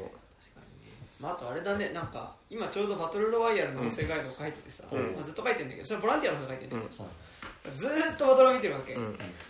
でなんかバトロワ見てて思うけどさなんかやっぱバトロワで唯一死んでもうん。かわいそうだなって思わないのが、うん。やっぱり桐山和夫君ってあの、安藤正信が演じるあの前もこんなやつおったわって自分からあの志願してその、まあ、人殺しゲームにね、ででだからバトルは基本的にやりたくないのにさ修学旅行だよって言って連れてかれてさ、うんなんかこうバスの中でみんなこう気絶しちゃってさ、うん。気づいたらこう首にさ爆弾付きの、うん。あれ？いやあの首を爆弾捨ててるだけど、あの長官って売ってるのかな？あね。あれすごい欲しいんだよね最あれ近。欲しい、そう、うん、チョーカーいいっすね。俺最近チョーカーなんか家にあったなんか普通のマジックテープバンドつけるようにしてるんですけどそれはなんかエヴァンゲリオンを見見てからはい。はいはいずっとつけてる。シンジ君 DSS 超過ねあれもだってさ DSS 超過もあれバトロワからバトロワでしょ。要は、バトロはねちょっと金属製でね、うん。かっこいいんですよ。かっこいいよ。ねなんかワンフェスとかで誰か作ってるんじゃないかな。ねうん。あれちょっと欲しいんですけど、うん。俺結構首太いから実は。いやでもあれね、まあいろんな体型の人にもそうそうそうそう。対応できるでしょ。ちょっとあれ欲しいんですけどそれ置いといて。であれなんかだからなんで桐山和夫だけが別に死ぬとこしたんじゃないかっていうとなんかもう彼だけプレイヤーうん。あのゲームに乗っかってるからでで他のキャラクターはまあ乗り気じゃないけど、うん。まあ、殺し合いをしなきゃいけなかったり、なんかあの柴咲コウが演じるね相馬光子ってキャラクターも割とノリノリで殺していくけどでも死ぬ直前で、私はただ殺されたくなかっただけだから殺す側に回っただけなんだけどって言いながら死んでいくから、しなんかやっぱ特にバトルは特別編見ると、うん。彼女は彼女なりに実はそのクラスに馴染もうとしてたんだけどみたいなうん。のが描かれたりするからなんかやっぱこう他の生徒たちがし死んだり殺されたりするところは悲惨だなって思うんだけどやっぱ桐山和夫だけは最後、まあ、ラスボス的に出てくるわけだけど、うん。もうあいつが死ぬところに関しては、うんもうなんか途中も本当にあいつはあいつは本当にただただゲームが楽しいみたいなうん。殺しまくってるから、まあ、あいつがねあの爆風で目ん玉から血流して白目になりながらウ襲ってくる。ジーを打ちまくって死ぬんだよそう。であのあの山本太郎にショットガンを叩き込まれて首から血を流して死ぬんですけど、そうなんかあれは本当に爽快なんだけど、うんまあ、それはやっぱ桐山和夫はプレイヤーとして唯一多分参加してるからで、そう。なんかプレイヤーとして参加してるかどうかっていうのあるよね、あれ鎌田ってあれ志願したんだって川田はでもあれでその前のゲームでその、まあ優勝し。優勝だったんだけどその最後にやっぱ自分の恋人を殺さなきゃいけなくてでその恋人が死ぬ直前に「ありがとう」で自分が撃って殺すんだけど「ありがとう」って言って死んでてなんで「ありがとう」って言ったんだろうっていうのの意味が知りたいって言って、うん。あのゲームに。そそう。で川田は実はもう最初からその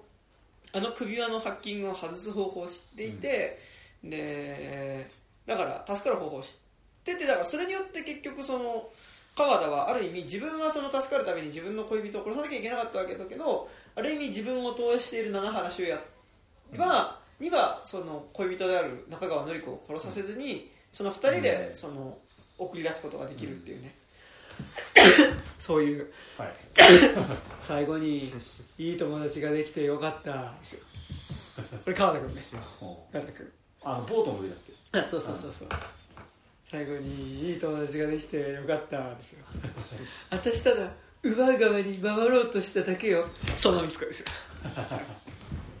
俺なんか数学半年くらい前にさ俺の地元の寿司ヶ谷大倉にあの令和新選組が来てて、はいはい。山本太郎がなんか握手し握手会みたいになってたんだけどなんかその割と直前にバトルは見た後 後だったからうわーみたいな。いやあのすげえ感動しちょたバトルワンでもねバトルワンの時でもなんかやっぱさ政治家になったからだと思うけど最近太っちゃったじゃん。うん。バトルワンの時の山本太郎はねめちゃくちゃかっこいい。かっこいいし痩せててうね、ん。いいんですよ。はい。そろそろアンビュランあ、スごめんなさい、ごめんなさい。あ、ごめんなさい。あの、トニックまたちょっとぜひなんか、はい。あの、お呼びします。来てください。はい、ということでね、はい。今日は、マイケル・ベイ監督の最新作、はい。はいアンビュランス。俺さ今さアンビュランスの話ちょっとずつ出てさ思い出したけど、なんか2週間ぐらい前に見たんだけど、ん。マジで何も覚えてないかもしれない。アンビュランス見た後にあのチタンとかあアネットとか、はいはいうんうん。あの俺的にすげえ激ヤバ案件を見,、うん。見てもう早くチタンの話をしたい。ごめんなさい、ごめんなさい。あの、明日見に行くんで、あ明日見に行くんで。はい。チタンの話したいです、ね、アンビュランスのことも全部忘れてる俺。はい、はい。うんはい、じゃあ、えっと、映画 .com からあらすじあります、えーアフガニスタンからの帰還兵ウィルは、えーし出産直後の妻が、えー病に侵され、えーその治療には莫大な費用がかかるが保険金も下りず役所に、えー問い合わせてもたらい回しにされるだけだった。なんとかして妻の、え治療費を工面しようと手のつ、え血のつながらない兄のダニーに助けを求めるウィル。犯罪に手を染めるダニーが提案したのが3200万ドル、え約36 36億円の、えもの大金を強奪する銀行強盗だった、えー計画通りならば、えー誰も傷つけることなく大金だけを手にするはずだったが、えー狂いが生じて2人は警察に追われる事態にやむを得ず逃走用に、えー救急車に乗り込んだ2人だったがその、えー救急車には、えーウィルに撃たれて瀕死となった警官を乗せていた、えー乗り合わせた救救救命士の、えーキャムもめ、えー巻き込みダニーとウィルはロサンゼルス中を猛スピードでバス、えー爆走することになる、うん。ですね。はい。とい。うね、感じで、ほんと、ごごろっていう感じの映画でしたけどね。えー、というわけで。ゴゴロでやったらバッバッサバサ切られるから。まあ切る切れる場所い。っぱいあるからずーっと走ってるから、そう。だね。いや、でもね。だから俺さ、い。や今日楽しかったんだけど、はい。まあ、全然楽しかったんだけど俺やっぱねずっとアクションが続くと、眠くなるっていうことが分かった、俺はね。わかる。まあわかるわかるけど、ちょっとねあのカロリーがか過剰すぎてさ、うん。なんかすげえ食わされるからさ、うん。いやなんか後半ちょっともう胃もたれしてきちゃうんだけど なんかこうベイのインタビューで読んだんだけどなんかベイってもともと93年かな4年かのあのスピードをどうしても取りたかったんだけどあなんかヤンデボンにうん。監督取られちゃって、え取れなかったらしいの。だからなんかあそれでいうと、うん。30年越しとかでようやくスピードが取れたのかな。まあのはすごい思っスピードをね。たでもスピードほど別にそんなサスペンスかっていうとそんなことサスペンスはそんなでもない。ねそんなにないですよ、一応あるんだけどねなんかそのうん患者を乗せてるとかさ。ああまあ助かるかって、うん。なんかささそのさタイムリミット一応あるんだけどなんかもうさ爆発の規模とかがでかすぎてさ、全部霞むんだよね、うん。そう。っていう感じです。あとで、えっと、今回、えっと、アンビュランスで2はい。通感想のメールをいただいております。はい5つ目5つ目が、えっと、ラジオネーム風神さんからです。あありがとうございます。えー、肉地の皆さんこんばんは重要保険文化財の風神です、はい。えー先日立川シネマシティでアンビュランスを見たので感想を送ります、はい。えーいやいや兄の計画する銀行ごとに付き合わされた主人公のウィル兄ダニーと、えー逃走するため救急車えー過去アンビュランスを強奪するがそこそこには負傷した警官と救,、えー救急車キャブが乗っていた点々点々丸、えー事前情報なしでアンビュランス911っぽいのかなと思いながら見に行ったので全然違うって思いました、それはともかく緊張感のあるシーンになるとお笑いを入れてきたりしてなんか流れを壊すなと思いました、えー瀕死の警官なのに、えーなのにもかかわらず顔色が良かったりしてとても瀕死には見えないし、えー 名医でも難しい手術と言ってたのにここめっちゃ笑ったわ。ここめっちゃ笑ったわえー手術経験もない救命士が主人公のビルに鼻の中をこれ組み回されても元気そう。演技がいいよここさ手術するとするとこさなんかそのあのもう走行中の救急車でで撃たれたその警官がねもうちょっともうすごい苦しそうでやばいみたいな感じでちょっと調べこれあ多分なんか腹部に銃弾が残っててうん。これ取り出さないとやばいって言って手術するんだけど医者いないってなってでその救命士の元恋人が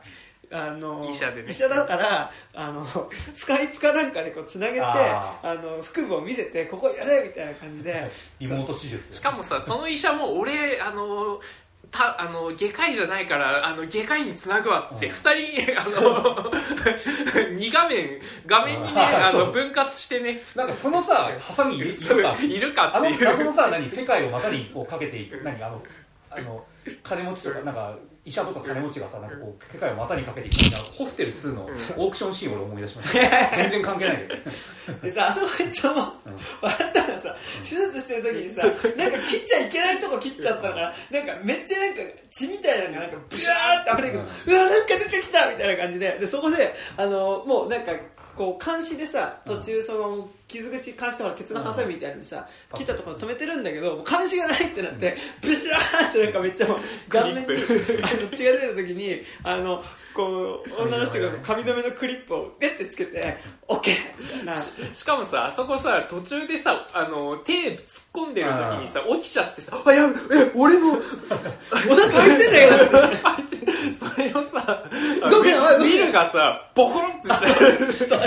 傷口見てあーってショックになっててうーって慌ててで慌て出すと手術できないからビルが顔面バンって殴って気絶させるっていう。失神したそれでさなんかあオッケーみたいなさ。でその後さお腹からなんかすっげえ汁出てきたんだけどみたいなさ。あれはさギャグで撮ってる。ギャグですよね。うん。悪趣味すぎるわっていう。最高でしたけど。最高です。あ輸血シーンもすごかったよね。なんか俺は大型だ。っつってよし OK みたいな。マットマックスのねー輸血袋ってまあでも確かにゆ何？俺この間初めて献血行ったわけすげえさ診断書かされるんだよ、しなんか検査してちゃんとなんか問題ないかっていうの分かってから使いますみたいな感じだったけどさ。なんか、まあ、あんぐらい急だとそんなこと言ってられないのかみたいな。あのマットマックスのあのマシーンみたいなあの献血カーがいたら俺献血行くかもしれない。ああブラッドバック。でいあの輸血袋って言われて。そう。俺ね全然献血はしたいんですけど注射が怖くてねなかなかいけないんですよね。はい。はい。で、えーはいはいはい。であと誰もが思ったと思いますが救急車の色を、えー塗るよりも車を変えろって、えー変えろって塗ってる暇があったら救命士と経過を下して 逃げた方が早いってのと、えー名前忘れたけど現金は半分渡すから逃走の手助けを頼んだ知り合いには救急車を塗ってる間に別の車に乗せて渡せなかったのかなと思いました。最終的に病院行くなら花から素直に病院行け周りくどいことすんなと思いました。それじゃ映画にならんけどねと。はいはいそうですね、えー最後にお金に困っていた主人公のビルが現金をくすねてこれで助かったね的に終わってたけど、何お前最後にいいとこ取りしてんだよ。お前お金困ってるの分かるけどくすねるのは別問題だから。くすねるのはいいんだよ。くすねるのはいいんこだれくすねるって映画だからこれは。あと当時がかなり悪い映画でしただか。ら 悪くねえな。これでやっぱ犯罪はダメだよと思って終わった方が後味悪いわ。で金没収されて。でもお金は没収します。妻は手術受けられませんでした後味悪いだろこっちは。しょうがでそれよりも救命士役のキャムキャップはエイザ・ゴンザレスとても美人さんでしたね。あそうですね。自分あ、はい。えー自分のアンビュランスに電気ショックを、えーお願いしたくなりましたアンビュランスにはさ電気ショックしねえだろ。アンビュランスででアンビュランスの中で電気ショック AEDs 電気ショックするアンビュランスに電気ショックしても別にね っていうことですよ、はい、ではこの辺で終わりたいと思います。藤井さんからでした確かにそうだ。車ペイントシーンあったわ。うん、あの緑の電気持ってこい。あフロントガラス塗っちゃった。お前何やってんだよ。あれもさなんかヘリとかでさなんかさやたら派手な車出てきたのよく見たらアンブランスじゃねえかよってなるよ。あ分かるよ。あの緑に塗ったから気づかないっていうのはねやっぱ FBI なめんなみたいなね、気持ちです。まあでもあれはさあのちゃんと他の救急車を3台発進させてたからあそうだそうだそうだ。そうそうなんかあれなんだっけあのその上空から見えないところでシャッフルするみたいなのって今作で言われ言及されてたっけ？えだから橋の中であ橋の中で。ああれだからあれだよねあのベイビードライバーのさうん。冒頭のシーンでやってたやつよね。うん。あのそうだっけ？覚えてない？なんかさあのー最初の強盗シーンでさなんかこうあの今逃げていますっつったらなんかトンネルに入ったところで赤い車がなんか2台か3台いたからあーあーやそこでなんかこううん車線を変更しまくってうんどれが自分のなんかうん赤い車か分かんなくさせてこう逃げるみたいな。あれかでもなんかついでになんかあの手法自体に関してはなんかまあその追っかけてる警官チームが、だからあこれはイラクの軍人の手法だっていうことを言うんだけど、まあ、この映画ね、まあ、なんかだからその、まあ、変なバランス感でさ、明らかにその語ってるドラマに対しての破壊の過剰さっていうのがおかしい映画だと思うんだけど、まあ、なんかある意味なんかそのさそので主人公がイラクの機関兵うん。で元軍人だけど多分ちゃんと保証も受けられずにうん。で多分ちゃんとした仕事仕事にもつけない、うん。その多分軍人になったっていうところで多分大型の免許とか多分軍の中で取れてるんだけど、でもそれによっての仕事もないしあの国のために尽くしたのにたちゃんとした保証もないみたいなさ。うん。人なわけだけどさ。でその人がだから結局強盗してその逃走する過程で LA の街をバコバコに破壊しまくっちゃう、まあ、ある意味そので、まあ、その作戦の手法自体これイラクの手法だっていうのをさ、いう時点点である意味 LA の街自体がその戦場になるみたいなことでもあるなって、まあ、あのあもう思ってて。ねアフガニスタンっすよアアフガニスタンになるその戦場になるってことだと思っててなんかその意味ではちょっと乱暴っぽいなみたいなのもちょっと思ったりました、あなるほどね。ベトナムをアメリカに持ってきてやったぞみたいなで戦争から帰ってきたのになんかちゃんとした保証も受けられずに、うん。なんならその PTSD になってやばい人みたいな扱いも受けたりするっていうのでランボーがさそのうん。戦場から帰ってきたランボーっていうのがその自分のその国うん自体にその自分が味わったのと同じ戦争を持ってきてしまうっていうのがまあランボー一作目じゃん、まあそれほど深刻なものとしては描かれてないけど、うん。まあある意味そういう感じもあるかなみたいなのね、まああえて言うな。お前でもないっていうと。まあそれかバカな天あの堅牢地の天使のわきまえ、うん 俺完全に今作堅牢地映画として見ててなんかそのまああのアクションシーンが大半を占めてるけど始まり方がさ、うん。あのあれですよ。あの私はダニエル・クと全く同じ始まり方するんだよね。あの何保証を受けるための保険会社がなんかに電話してるんだけど全然取り合ってくれなくてすいませんちょっともう昼休憩なんで切りますみたいなちょっと待ってくれて。今ようやく人間に繋がったんだ。あれ結構ありますけど、はい。なんかこうそれ以外の方はテレアポね3番をみたいなのでさ、全然人に繋げてくんないやつがやっと繋がったんだって言ってもそれでもあの切られちゃって、どうしようもないっていうところから始まってのあの中盤、まあ、家族を思う時ですよね、そうね。そうね。お父さんもう俺はこの車を走らせるしかないっていうので。いやでもだからもうお父さんマジ家族を思う時だよね家族をずっと思ってるじゃん。なんかまあソーリー・ウィー・ミスというというかもう家族を思う時だって思ったんだけどなんかこうあ家族を思いながら今もうしもうどうしようもなくこれでしか家族を助けられないんだ。でお父さん行かないでって言ってるんだけどうわーでも行かないとでさ今言及されたオチがさまさに天使の分け前じゃん、うん。であの何あの救命士の人からさ、こんぐらい分け前あげてあげてもいいんだよってこうなんか金を入れてやるっていうのさ。あ堅牢地映画が。堅牢地脚本だ。みたいアクション剣道なアクション感って感じ堅牢地、うん。俺もダニエル・ブレイクがめっちゃ思った、だからなんかベイと堅牢地がまさかのうん。ね、共同制作みたいなすごい上がりが半端なくて。まあでもアクション映画よくあるパターンではあるけどさ、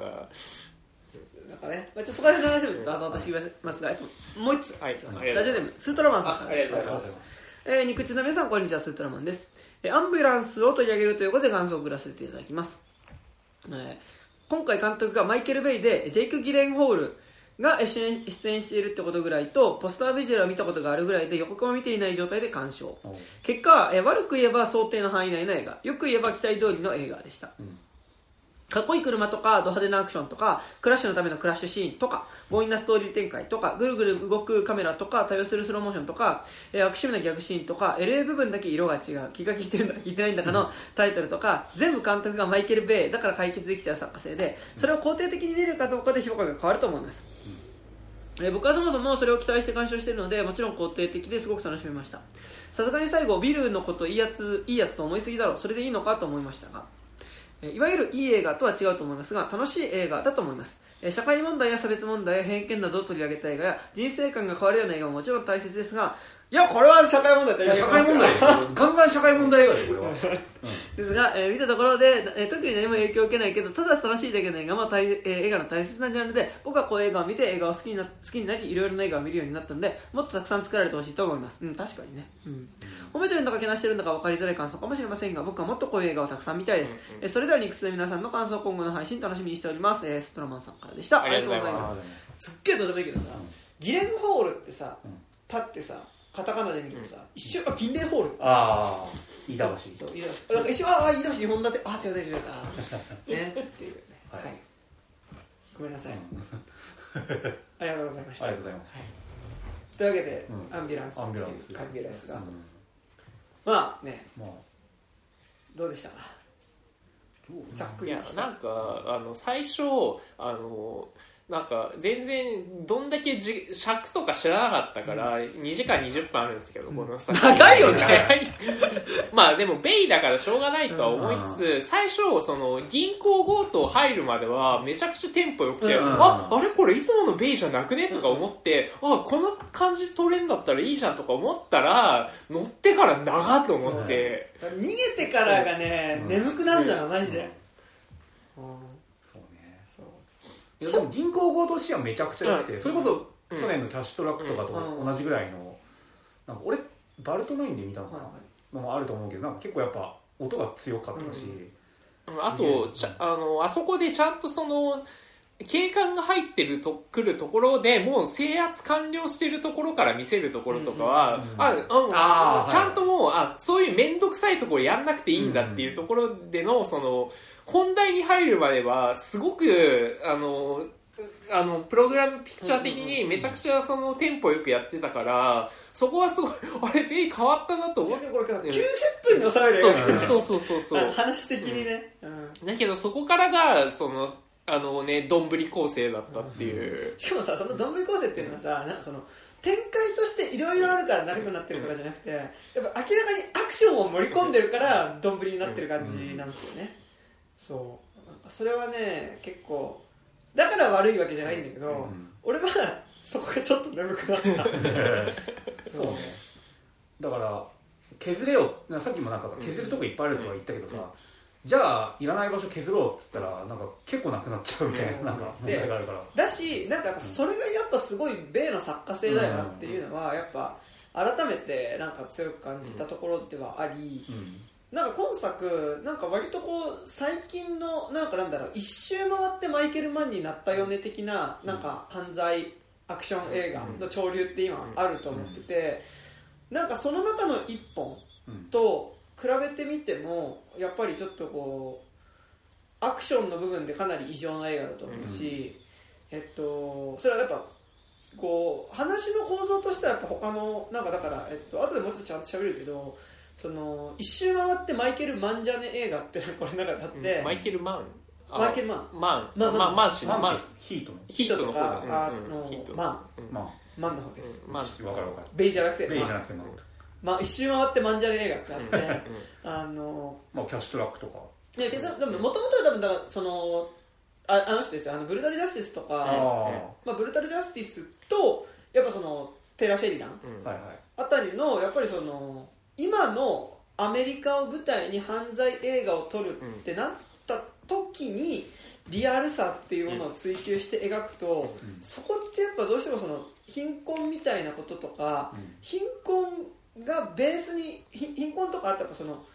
こう新自由主義的なそのもう全く道徳感もないその資本主義的な価値観。それとりあえずか金儲けりゃええんだよっていうような価値観が行き着いた先の乾いた暴力みたいなものがやっぱりその、え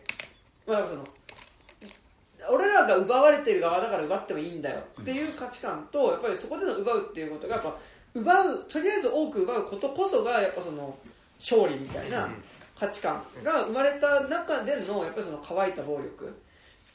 で基本的にやっぱりこう加害者しかいないような構造の中での暴力みたいなのがなんかやっぱその、えーリアルな犯罪アクションの中のやっぱその基本のリアリティの構造としてある気がしててでなんかそれは、まあ、もしかしたらテイラー・シェリガンとかはやっぱりその社会状況をちゃんと描かなきゃみたいな意識とかもあってやってるかもしれないけどなんかやっぱそのブルータル・ジャスティスとかうん。あとやっぱそ、まあ、明らかにそういうのがちょっと流行になってきた磁場の中で多分出てきているであろうガイ・リッチーが監督したキャッシュトラックとかって、どっちかっていうと、あのー社会派としてそれを描くっていうよりはうん。今多分リアルに犯罪うん。リアルな犯罪映画うん。を描くっていう時に多分そういうことになるよねっていう、あのどっちかっていうとエンタメの要請からやっぱりそっちのリアリティになってる潮流ってある気がしてて、でそれはまさになんかそのやっぱりそのマイケル・マンって監督が、その80年代か90年代ぐらい？90年代90年代だよね。90年代ぐらいにやっぱりそのリアルなその犯罪を家業にしてるやつらのそのやっぱその仕事としてやる犯罪のこううん。犯罪業界ものみたいな、なんだっけあの金庫破りする映画。えなんだ？あの金庫破りを家業にしてる人たちの映画。マイケル・マンの。なんだっけ？あるよね。うんあるあった気がする。なんか結構あっちとかに結構やっぱ近い感じうん。にやっぱ一周回ってやっぱ今流行りきてるなとは思ってて、まあもちろんねなんかその犯罪を家業にしてる人たちの映画ってやっぱりそのなんだろうベン・アフレックのタウンとかもそうだけあど、ーなんかまあ一定数多分アメリカってあるんだけど、でもやっぱよりそこに、まあ、その貧困だったりとかあとやっぱそのイラクの,、うん。まあ、その機関兵、うん。イラクアフガンの機関兵たちがやっぱりその、えーまあ、まともに仕事がつけなくてみたいな設定が入ってくるっていうのはやっぱよりなんかやっぱ今のものとして、やっぱそのちょっとアメリカにおける実録犯罪、うん。実録犯罪ものっていうかその犯罪を生活の手段にしてる人たちの映画っていうのはなんか一個潮流としてあると思ってて、まあなんかその中の一本でも、まあ、それをマイケル・ベイが撮った一本でもあるなっていうのも思いつつ、うん。でもやっぱその中でのやっぱりその他のなんかなんだろうこう格好好きで一周回ってマン映画と言いますけど、うん。一周回ってマン映画における暴力描写っていうのがやっぱその多分に、まあ、特にそのテイラー・シェリダンとかあとブルータル・ジャスティスとかそうだけど、ん。あのすみませんテイラー・シェリダンとかブルータル・ジャスティスってテイラー・シェリダンは監督の名前で、ブルータル・ジャスティスは映画のタイトルの名前なんですエスクレイグザラクレイグ・ザラクレイグ・ザラーってさ、うん。やっぱそのえっとまあ特徴的なのがやっぱその特にまあクレイグザクレイグ・ザラーが特徴的だけど、その乾いた暴力描写、うん。そのあえっと暴力自体はすごい過剰なんだけどなんか俺の言い方で言うとやっぱそのなんかなんだその人が物みたいに死んでいくっていうか、まあそのし死んだ瞬間物になる感じ、うん。うん。まあ、特にそのし死んだ瞬間死体が物扱いされるうん。感じとかあとまあそのこうひ人を殺すことに対するなんかそのこうとはいえこれお金稼ぐためだからっていうのが頭にある上でのなんかこう妙な冷徹さうん。みたいなのがやっぱクレイグ・ザラーの特にやっぱブルータル・ジャスティスのどっちかっていうとあの強盗を仕切ってる側の人たちにやっぱりその感覚ってあったし、あとまあ単純に描写とかにしてもやっぱりその撃たれたうん。その銀行の職員っていうのもさ、なんか、まあ、死体が転がるわけだけど、うん。まあ、なんかそれが本当になんか直前まで人間として描かれるけど、うん。なんか撃たれた死体自体はなんかすごいこうなんか急に割れたガラスなんか割れた陶器みたいなはい花瓶みたいな見え方がするみたいなものだったりとかこうそういうところになんかその暴力描写が乾いた感じっていうのがある気がしててでなんかその暴力描写が乾いた感じっていうのは同時にやっぱりその彼らが犯罪をしなきゃいけない背景にあるやっぱすごい新自由主義的なその稼ぐためだったら何をしてもいいみたいなね、ものをなんかやっぱこうアクションで表現するとそうなるのかなみたいなのは結構思ったりするんだけど、なんかだからまあでも実はそのまあブルータルジャスティスとかはそうだけどでもまあそのガイリッチーがこの間撮ったさ、うん。そのキャッシュトラックにしてもやっぱりその割とそういう実録犯罪、まあ、一周回ってマン映画においては割とその暴力って乾いたものとしてうん。描かれがちな気がするんだけどやっぱそれをマイケル・ベイが撮ると、そこのやっぱあの暴力描写が乾いた暴力とかじゃなくてなんか花火大会みたいになるっていう なんかそこのバランスのおかしさっていうのがバーベキューみたいなそうバーベキューになるみたいなのが、なんかそのだ俺が見てたらそれやっぱなんかどうしてもブルータル・ジャスティスとかはある意味そのやっぱ牛島君とかとのそういう時代性みたいな、うんそれ実は感じたりするんだけど、だから俺はなんかぶあのクレイグ・ザラー版の牛島君超みたいなの思ったりするんですけど、なんか見開きでさあの黒いさあの何？目出し帽かぶったさなんかグリーングローブとシルバーグローブみたいなやつがなんかこう何？すげえ簡素な部屋の中でこうなんか座ってなんか立っててあのソファーに連れてこられたやつが座ってるみたいな絵が浮かぶ。よザ・闇金牛島君。俺今なんかしょうがない方の感じだった。ザ・ムービーだったよ。でそそうじゃなくて牛ザ・牛島みたいそれもまた違うと思うけど。名前だからザつかんない。な牛島みたいなさ よくわかんないですけど、ははいい、あのっていうのはねなんかやっぱある気がしてて、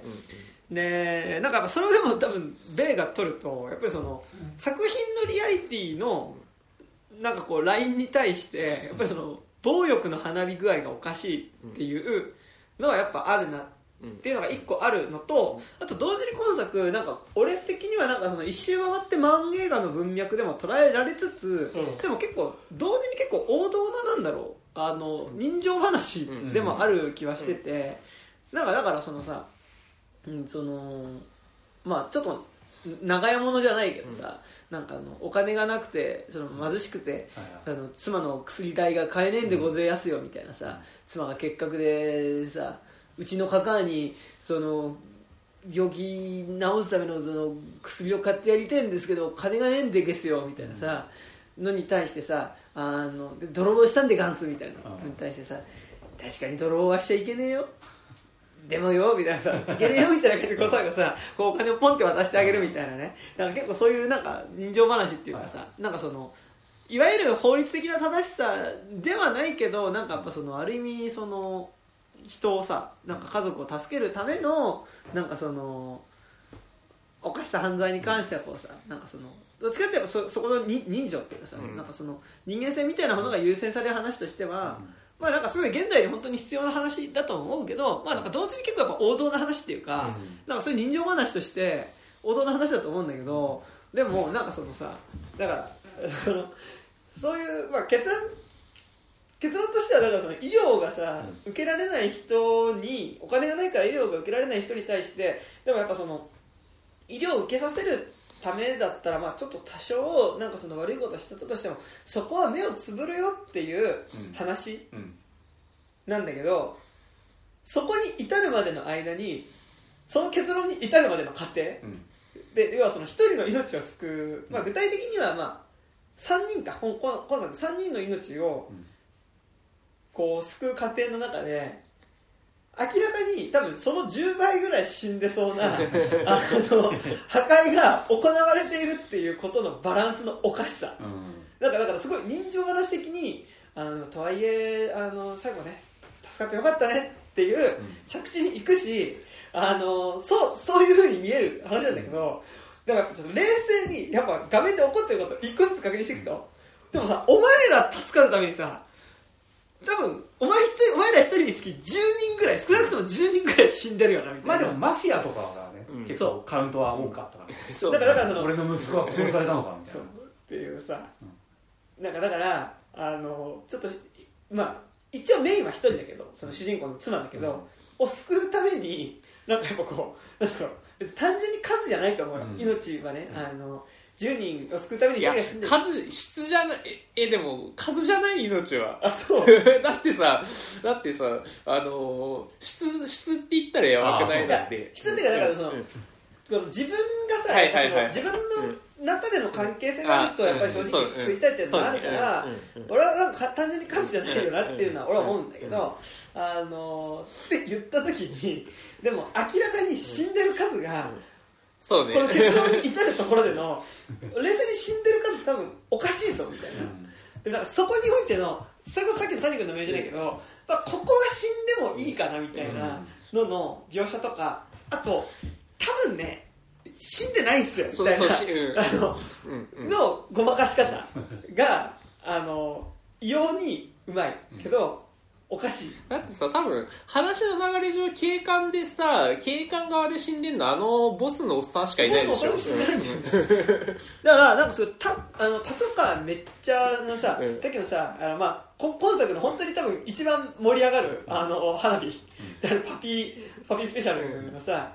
まあその要は爆弾を仕込んだね救急車と、あとマシンガンを搭載したアメ車っていうのが、まあ、突っ込んできてあの警官部隊を皆殺しにするっていうね。まああそこ本当ささあそこだけ何回も見たいんだけども。最初さ下官のさ高速道路のところにさあの包囲網みたいな感じでさあのこうよしここでもう警官あのあコートハンドも追い詰めたぞって言ってさ、パトカー横に並べてさこうなんかこう拳銃構えてるとさ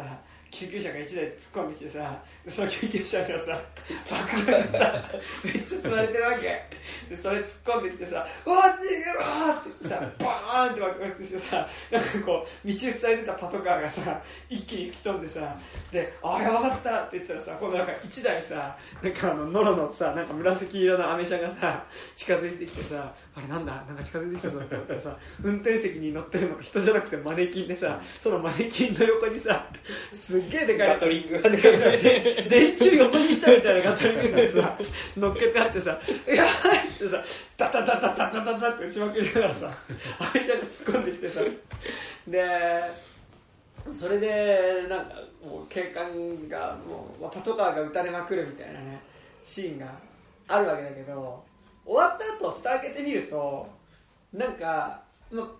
なんかもうスクラップになったパトカーが並んでるわけ、でその横でなんかね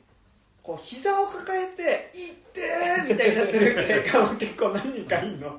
でも死んでるやつはいないっぽいのよだってあの死んでたらさあの中で守ってるさなんとかい生きようとしてる生かせようとしてる警官がさ警官殺したくないからさ救急車で逃げてんのにさそれの意味がなくなっちゃうからね。いやなんかだから観客としてはあなんかパトカーはめっちゃ壊れたけどあだから人は死んでないんだ。みたいなっていう。でなんかだしなんかその最初やっぱ主人公のさあの、まあ、キャンディーマンがさ、あの自分の妻にが、まあ、がんになってて医療を受けさせたいんだけどまあ保険も適用されないし、で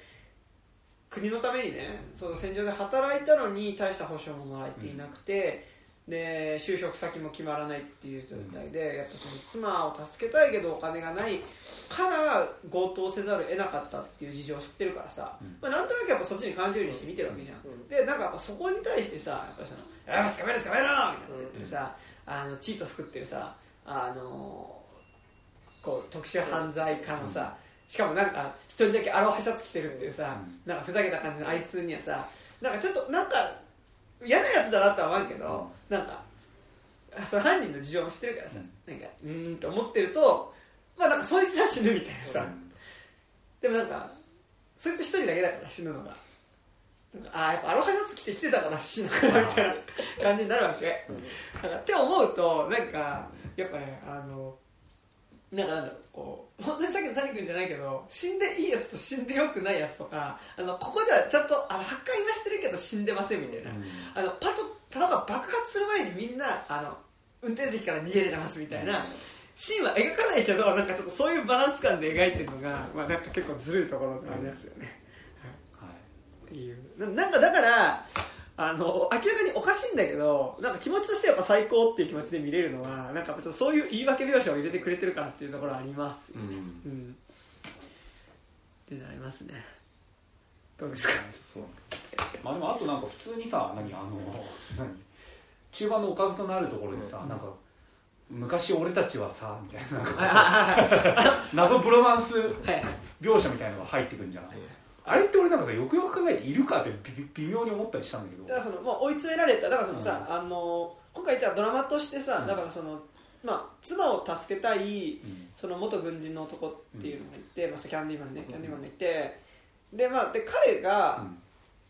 まあ、血のつながっていない兄貴っていうのがいて、ギレンホールが。いて。てかこの映画冒頭があの過去の回想から始まって、なんか最初なんだかわかんないんだけど、うん。なんか LA の汚い路地みたいなところに黒人の少年と白人の少年がなんか仲さ仲良さげにゴミ箱の上とか座って遊んでるみたいなのがちょくちょく挟まれてて、うん。これはなんだみたいな。ななんかこういうそういうメタファーか？なんかその異人種の人たちのバディものをこれからやろうとしてるのを普通にそこら辺のガキで撮ったのかと思ったら実はあの二人は子供。子供時代のあいつらだったみたいな。でもなんか映像が綺麗すぎて昔感がないから。ノスタルジックな感じしない？分かんないみたいな。でだからだからその、まあ、結構兄弟の話兄弟愛の話でもあってさ、えだからだからそのこうえなんか多分実はそこがどっちかっていうとメインのドラマだった気もするの、そのきょきあそうね。ょ兄弟の話ではあ、まあ、それこそオープニング竹内さん言ったみたいにうんそこから始まるのもあるしさ。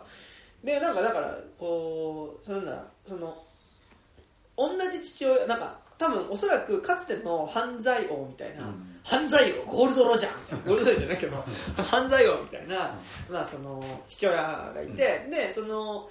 まあ、もう強盗しまくってるみたいな、うん。強盗で金稼ぎまくってるみたいなお父さんがいてでそれの血のつながった息子として白人のジェイク・ギレンホールがいて、でそこに養子としてもらわれてきたキャビマンがいるわけですよ。でって言った時にででその父親の犯罪こそ家業イズムを、うん。まあ、俺が親父の仕事を継ぐよっていう形でやってるのがうん。ギレンホールでだから多分毎回どれぐらいのペースか知んないけどどれぐらいなんだろうね。半年に1回とかなだのかな。38回っつってたもんね。ね。うん、あだから。俺計算したんだよ、うん。確か半年に1回とかそれぐらいだった気がする。だからだから、その半年に1回ぐらいじゃあ今年の夏の強盗さじゃあ季節強盗。そう。春の強盗みたいな。やってみろ季節労働者みたいな。そう。季節労働者。そろそろ強盗の季節か。叩きだ！みたいな。ねであと秋の強盗春の強盗みたいな。春のパン祭りみたいなね。感じでやってると思うんですけど。あのまあだからさあの半年ごとになんかあちょっと今度強盗したいするんだけどしたやついないみたいな感じで仲間を集めてでなんかじゃあちょっと事前にさその下見とかをして、うんじゃあこうこうこう楽しそうだよな。けると俺犯罪者だったら強盗になりたいもんあんたじゃって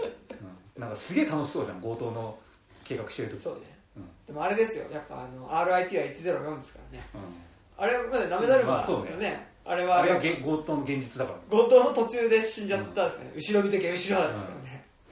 まあ今作でもね結構死んでますからね仲間そうなんですよ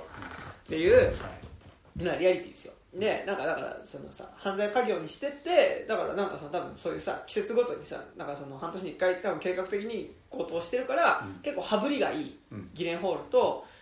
でいや俺はその犯罪で稼ぐみたいなのはちょっとやっぱ違うと思うから俺はまともまっとうに生きるよって言って、うん。まあ、ある意味その父親の意思に反してね、うん。おそらく反して、まあ、そのとはいえやっぱ貧しいから、うん。まあ、軍人になって、えっと、まあ、イラクで多分そのさ、アフガニスタンとかで、まあ、その従軍して多分そこで多分分かんないけど、まあ、そこからはまともなキャリアをね、うん。あの犯罪じゃないあのまともまっとうな人生を俺は親父たちとは違う人生を送るよっていうふうにだからまっとうな弟なんだけど、まっとうな道だここがでもやっぱ結構コンセプトあある種多分社会派的なところでもあって、まっとうな人生を選んだ方が貧しくて、はいはい。医療費も全く払えないような状態になってるのに対して、まっとうじゃない道を選んだどっちかというとダメ兄貴の方がも羽振りがね。うで車何台も持ってるような羽振りのいい暮らしをしてるっていうあれ持ってるんあれ多分ダミー会社みたいなそういうことか。んだと思う。あの一応その会社とかで多分ロンダリングとか用はいはいで、まあサイドビジネスみたいな感じでアメ車の会社やってる。うんそうやってるんだと思う。多分ね。高級中古車販売みたいなのをやってるわけよ。なんかだからそのヴィンテージカーみたいなのをの販売みたいなのやっててあ羽振りがめっちゃいい。なんかいや新しいコーヒーマシン入れたんだよ。あ。ね、言っててだからそのだから最初だからその主人公のさ男に関してはだからそのほん兄ちゃんには頼りたくないうん。兄ちゃんに頼るってことは、まあ、おそらく自分も何かしら犯罪に加担することになったりするし、もし単純にお金を借りるにしてもその借りるお金って多分綺麗なお金じゃないよねうん。みたいなのがあるから、兄ちゃんには頼りたくないけどでもこのままだとやっぱ自分の妻が死んじゃうから、じゃあちょっと兄ちゃんにうんそのお金借りに行くかっていうところででもなんかやっぱさ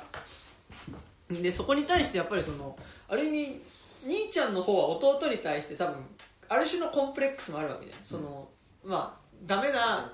まあその真っ当に生きようとしてる出来のいい弟に対してやっぱりその犯罪をやるしかない。やっぱダメな、まあ、ダメな自分でもないんだよね、うん。でもだってある意味やっぱキレホール犯罪エリートでさ、うん。なんでどれだけ犯罪エリートかっていうとさ あの途中で出てくるそのあのパパトカーがあ救急車から逃げる。その逃走する2人を追っかけるために呼ばれてくる FBI の,、まあそのエリートみたいなやつがその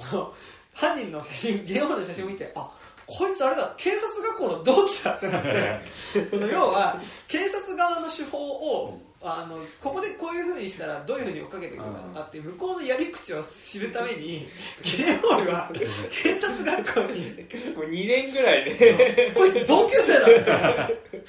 すげえなもうご近所しかいないみたいな。であだからこいつ多分俺らの手法全部知ってんぞっていうところでだから多分本当にだからある意味その犯罪エリートとして育てられてはいるわけだけど、まあ、だからでもそのある意味その家業を継いだギレンホールに対して家業を継がなかった弟っていうのが出てきて、でまあ、とはいえでもその犯罪者である自分に対して犯罪者じゃない弟。だからなんか多分感覚としては多分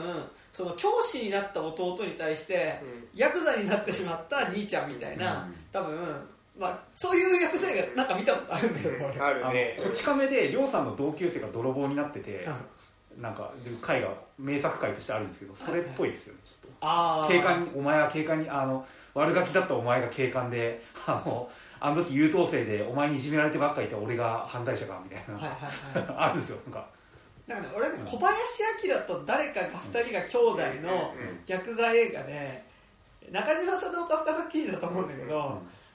なんかこう俺ら負け犬の人生でよみたいなさ。でそこから抜け出すために家庭警官になったのと、なんかヤクザになったのといて、なんかでもその汚職警官になっちゃってうんたらみたいなのをなんか見たことがあった気がするんですけど、なんか結構それと同じバイブスをなんとなく俺は感じてはいたんですが、でなんかやっぱそのだからその一応犯罪エリートではあるけどやっぱりそのある意味犯罪者であるってことでところでは負い目がある兄ちゃんっていうのはさだからさやっぱそれでやっぱどうせ弟も俺のこと軽蔑してんだろうなとかさ、思ってたところにやっぱりでも弟がさ兄ちゃんお金すごい困ってんだよ助けてくれよって来た時にさ、でもとはいえ俺が彼にしてやこいつにしてやれることは犯罪を手配することしかないみたいなさ、そう。まあ、そこの悲しさ。だからその、兄ちゃんとしてはやっぱりそのさキネホールとしては、まあ、なんとかしてその弟に何か自分が残せるものを残してやりたいし兄としてかっこいいところ兄としての背中を見せたいみたいな、イズムはやっぱなんかずっとあるっていうのがやっぱこの映画の、うん。やっぱすごい結構実は熱いところうん。兄弟愛のところだと思うんだけどだその意味でやっぱさっき先にさん言ってみたいなさもうやっぱかなり追い詰められて、もうなんかこれしかも本当は、まあ、あのポスターにも書いてあるけど、うん。簡単な犯罪のはずだったみたいなさ。まあドライバーとして雇われる。まああるあるですよね犯罪がちょっとドライバーやってみたいちょっとやってっつったらな、ビクトリアでもそうですからねちょっとドライバーやってよっつったら大変なことになるみね、たった1回のつもりでみたいなね、あのーそういう感じですよ。でなんかやった結果だから本当に途中でちょっと警官も打っちゃったりとかして、なんかもうこれはもうどっちにしろもう俺らの人生終わっちまったなみたいなね、状態になってる時にさ2人でこうパトカーを運転しながらね、かつて幼い頃2人が聴いたさ 80s ロックのさプレイリストをさ、うん。片方ずつイヤホンにさしてさこう聞きながらこう運転するっていうさ、あのでそこがねあなんかなんかなんか急にいい感じのシーンになるんだけど、そう俺はね常にあそこねあのブルータルジャスティスの,、あの最後こう運転手で雇われた黒人の2人が「あのお前さあ誕生日の時さあのマックでなんか誕生日会やったよな」みたいなさ、うん、違うそこら辺の河原かなんかであの誕生日パーティーを開いて、はい。であの恐竜のケーキで歯がシュガーコーンだったみたいな話をするんだよ、あそうそれでで俺の誕生日だったのになんか俺の母さんがお前になんかそのケーキの一番いいところをうん。なんかあげて俺はすごいなんかめっちゃ俺の今日は俺が主役の日なのにって思ったんだよみたいな、うん。お前の母さんはさ俺んちが貧しいことが分かっててさ、なんかそういう優しいことしてくれたよいなや最高のシーンですよみたいなことを言いながらこうもうまあ高速道路みたいなところね。俺らもうちょっとじもうかなりこう生活のために犯罪に手を出した結果こんなに追い詰められちゃったなっていうところでさ、そういう話をするシーンがあるじゃん、結構なんかそれに近い感じでさ、追い詰められた2人がさちっちゃい頃に聴いてたさ 80s ロックを聴いてさっていうのがね、うん。あそこはなんかだからそういうその、きょ兄弟愛シーンとして良かったですけど、まあ、あとやっぱその最後ギレンホールは最後までやっぱ金が大事だったんだけど最終的にやっぱりそのお前らどうせ偽の兄弟なんだからって言われた瞬間にそのあのウィルの方に、うんいやもうじゃああの二人守るっていうところになるのとかもやっぱ人気映画としての,、うんね。あの外しあのあれはでもコテコテなんだけどそれは分かってるよっていうね感じがするね。マフィアのやつらにさあので弟の方はねだからそのもう救急車を持ってった時点であのもうとはいえもうその途中でそのマフィアのねあの親分の息子がね、うん。そのさっきのねヒポスペシャルっていうね。あのパピースペシャル？あパピスペシャルパパピスペシャルっていうさ警官皆殺し大作戦うん。の途中で、まあ、撃たれて死んでてで、まあ、その敵を取りたいって言って、まあ、その救急車の中にその最初に強盗する時に間違えて撃っちゃった警官っていうのが、うん。まあ、瀕死の状態でいて、まあ、それとあとその救命士の女の人っていうのがいて、こいつら置いてけってそのあの敵討ちにこいつら殺すから置いてけって言われるんだけど、まあ弟の方はいやこれ俺らは俺殺しがないからっつってここ参加したんでもう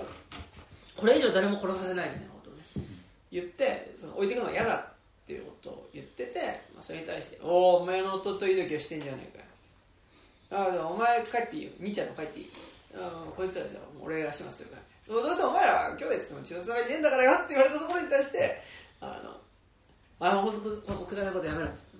やめろお前」っていいから俺らも左に行くぞ。左もう左の出口から出てくぞ。左に行くぞ。左に行くぞ。左にトッペーってダダダダダって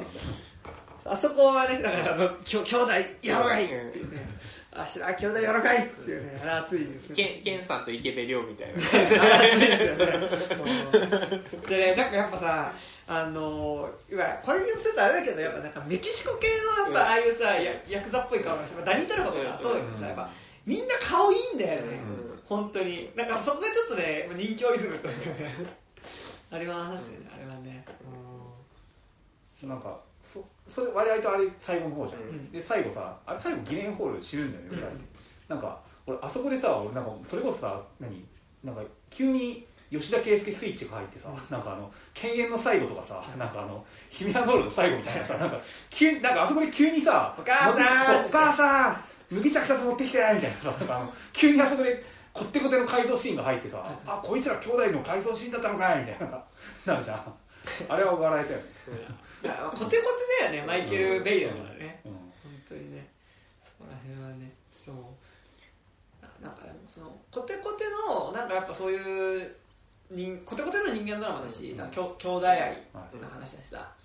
まあ、妻救いたいっていうのはあるけど、まあ、兄弟愛の話だし、うん。結構まあコテコテではあるコテコテだしアクションもドカ盛りではあるんだけど、うん。やっぱなんか背景にやっぱりあるその貧困の状況みたいなのが割とちょっとやっぱ社会派っぽくうん。社会派っぽくっていうかなんか割とその現代の社会状況が背景にあるってそのいうね。多分誰でも乗りやすくするための、うんライドとして乗りやすくするための設定としてやっぱりその昔ながらのそのハリウ昔ながらのその娯楽作の定型っていうのをまあ的確にやってるなっていうのはなんかさわかんないんだけど俺実はそんなにベイベイだから見に行こうって感じで少なくともそんなあんま映画見に行ってなくて、でベイ作品もまあ見てるけどそんなに本数見てないんだけど、でもなんかさそのなんか割とバカ監督と言われがちじゃないですか、うん。ベイって。でもなんかなんだろうペインゲインと今作を並べると、なんか割と社会派な感じがするというか、そのというかさなんかペインゲイン経てると、過剰なそのあのアクションシーンっていうのが全部ブラックジョークにしか見えないから、なんかあのハリウッドってこうだよねっていうのをもう完全にセルフパロディ的なうん。感じはしてるのはなんかあるよね、うん。まあなんか俺はもうダントツでやっぱペインゲインがすごい好きで,、でペインゲインっていう映画は、まあ、ボディービルダーの,、まあそのコーチっていうか、まあ、その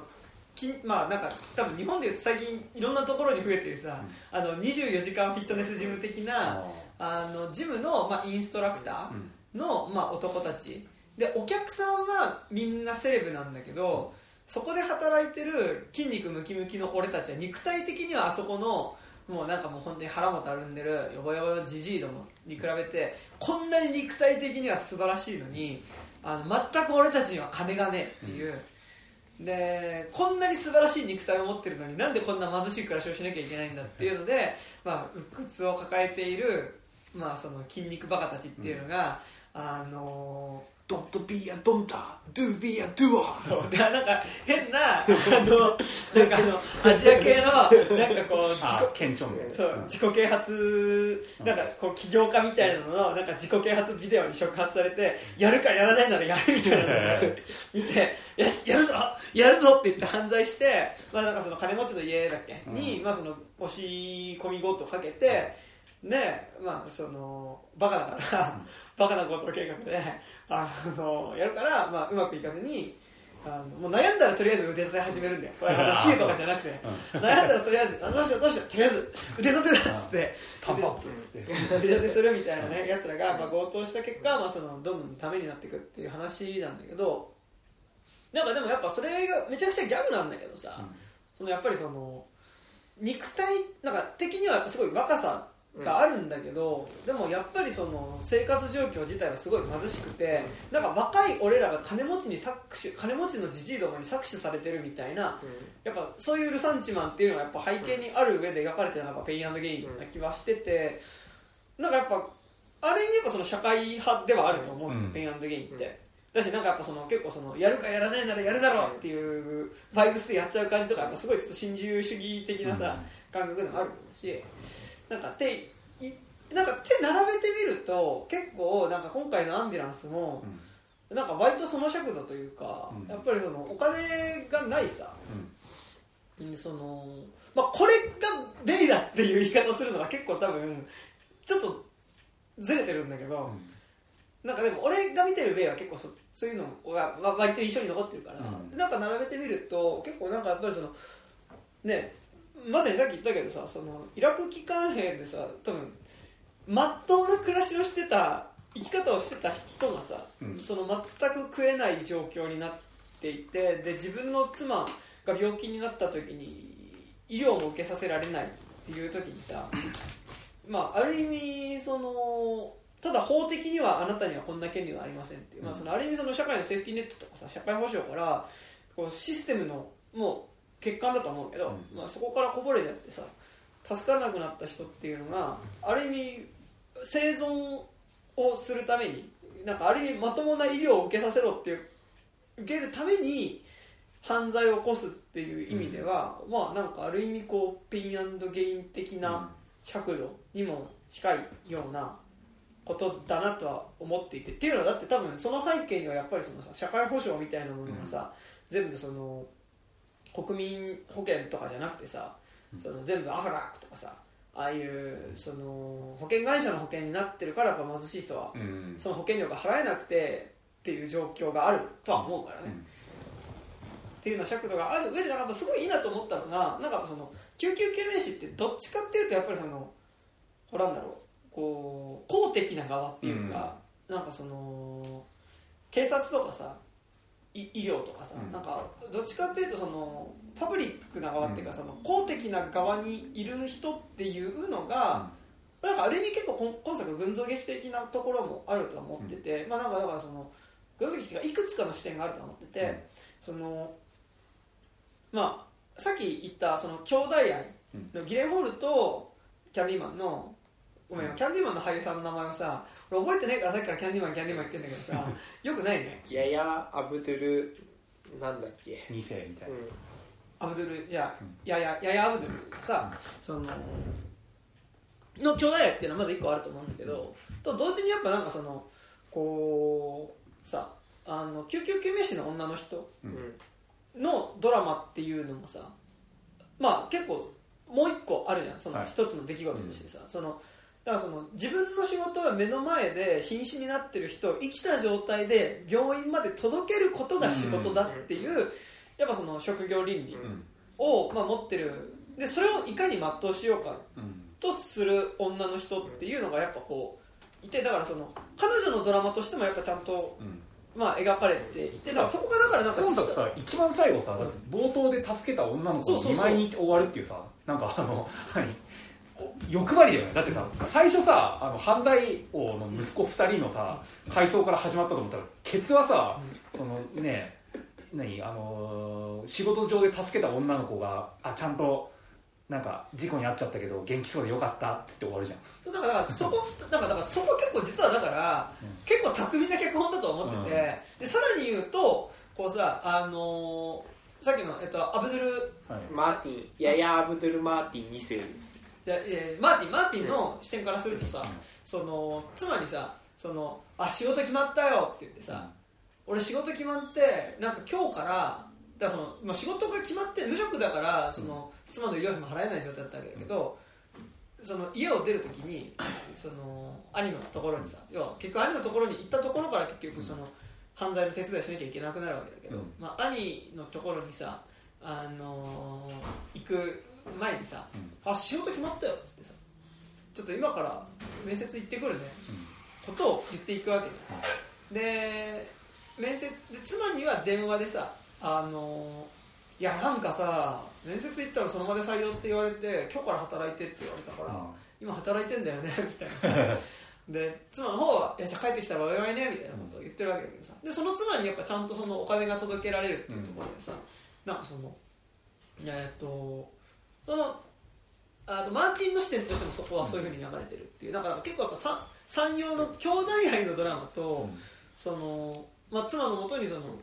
ね、その仕事が見つかったって言ってそのお金を届けるまでの話っていうのとやっぱその自分のその職業倫理に即してやっぱりそのさ、あの妻をね、うん。あそうそうその目の前にいる人をまあ助けようとする、あの女性の救命士の話になってて、でだからさあのあのお金をさ何くすねてちょっと入れといてあげるっていうのがあの救命士っていう公的な人によって行われたっていうのがめちゃくちゃいいそうそうそうそう。そうそうなんでなんかだからそのさそのやっぱ基本的にリーガルな側の人が、あのちょいイリーガルを。命を救うためにイリーガルなことをの一線を越えるっていうのが結構この映画でだから俺は一番うん。いやそう。そこはやっぱ堅牢地映画だってなんか、うんうんうんなったところで、さっきから結構冗談めかしてさ働く車って言ったけど、なんかマジでやっぱその働く車って基本的にリーガルな側じゃん、うんその警官にしてもさ、はいはい。その救急車にしてもさ、うん。なんかどっちかというとリーガルな側だと思うんだけど、なんかやっぱそこがこの物語を全部通してうん。やっぱでも人を救う目の前で死にかけてる人がいるため、それを助けるためだったらイリーガルなことをしてもいいいいじゃないんだけどイリーガルなことをする一線を越えるっつうのが、まあ、この映画でやっぱめちゃくちゃ良かった部分で、やっぱり最後のああそこのリュックの中に札束を1個だけこう手術を受けられる分だけのお金を入れて、リュックを返すっていうもうでしかもそれはさあの救命士の人のさ目の前で死にかけてる命をとりあえず助けられるところまで連れてくっていう職業倫理でいうと、うん。それは合ってることだから、なんかねそこはやっぱすごいあのそれぞれのドラマがねでやっぱこの映画の中でで救命士が助けなきゃいけない命っていうのさだからそのずっと救急車の中で瀕死の状態になって撃たれた警官っていうのと、その手術が受けたいけど受けるお金がないその、まあ、まあ主人公の妻。強盗犯の妻っていう2人が助けなきゃいけない命としてやっぱずっと提示されていてあ助かるかなみたいなね、うん。ふうに見てるんだけどそういえば確かにこの映画一番最初にそのその救命士の日常として、うん。そのまあ、その日の午前中うん。に、まあ、交通事故でお腹の部分に柵のさ、鉄の柵のなんかこう芯みたいなのがぶっ刺さった、お腹に刺さった女の子っていうのをさ、まあ、その助け出して病院に連れてってその子はたすちゃんと手術とか受けて助かったのかなっていうのは最後さ、あそういえばこの子の命っていうのもうん。そっかみたいな、うん。あったなみたいなところでさ、あのでそのその子にの見舞いに行くっていうところあそうかそういえばこの子もいたんだっていうさ、でそこであこの子も助かってよかったっていうさ。だからあの映画の中で死にかけてる3つの命っていうのがやっぱ、まあ、最後全員さおそらく死なずに済んでるって終わり方をそれラストっていうのが素晴らしくてで、まあ、ちょっとバカっぽくもあるけど、うん。そこに最後「アンビュランス」ってタイトルが出て、うん。そこにだその LA のビル群がね、はいはいこうい夕方のさこれから夜になるだんだんその街明かりが灯るね LA のビル群のところに「アンビュランス」ってアルファベットでそのアンビュラーのラ LA のところが緑になってる。ので、はいこれが LA でございっていうのは、なんかだからそのある意味なんかそのこういうなんかなんだろうこう公的なリーガルなシステムの中からでも人を救うためにい一線をを越えてちょっとイリーガルなことをする人たちが暮らしてるなんかそのそのレベルの人情はまだ人情っていうかそのレベルの思いやりだったりとか人間らしさみたいなものはある街ですよ LA みたいなことに俺は見えたから、イエーイみたいな最後 アンデュライエーイみたいな。あれ日本語タイトルラン。ラそう。走る。まあまあまあ走るまあまあまあ全然ダメだよ、うん。俺はもう最後 LA ハンビュ LA そう、L、これこれこそが LA 魂。うんなるほどみたいな。LA 魂なんか LA 結構でけえけどな。でもアンビュラ LA みたい LA なああみたいな。そう LA ね。そうこれが LA だよみたいな。LA のことが何も知らないけど。これが LA だよねどうなのそれでむしろアメリカだいやでもアメリカ魂じゃないか。なんかそうこれこれこそがなんかこれアメリカであ LA 魂じゃんみたいな。ああまあでもね確かに。犯罪として LA としてもね。そう。犯罪とし犯て罪だけどっていう。部分犯罪もあるけど？みたいな、その犯罪により？みたいな。そう。そういう思いやりがある街、うん。LA みたいな。あ最高。実はなんかバックグラウンド的になんかその、うん。ベイの LA のラブレター的なさなんかこう郷土って郷土郷土っていう感じじゃないけどなんか街へのラブレター的なさなんか New York, I Love You じゃないけどさ LA・ アイ・ラブ・ユー的なさなんかこうなんかが実はあるんだよね、ニューヨークのラブレターだみたいなさ、うん。えだからさそのスパイダーマンとかって割とそうじゃん、あはいはい。ニューヨーク・アイ・ラブ・ユー的な感じあるけどさそれのなんかなんかさところどころでさなんかこう何午後のなんかちょっと夕方に近づいてった LA のこうなんかこうそんなまあそんな別に裕福じゃないようななんか地域のなんか家の軒並みのさなんかこうカランカランってなるところとかがさ映ったりとかしてさなんかこうあいいなみたいななんか結構入れてくるよ、でもいわゆる LA のラブレターっぽく俺がちょっと見えないのは、やっぱさドローンがおかしいっていうね、おもちゃあ新しいおもちゃを手に入れたベイがうん。あ撮影用ドローンってことね。なんかだからそのグニャンか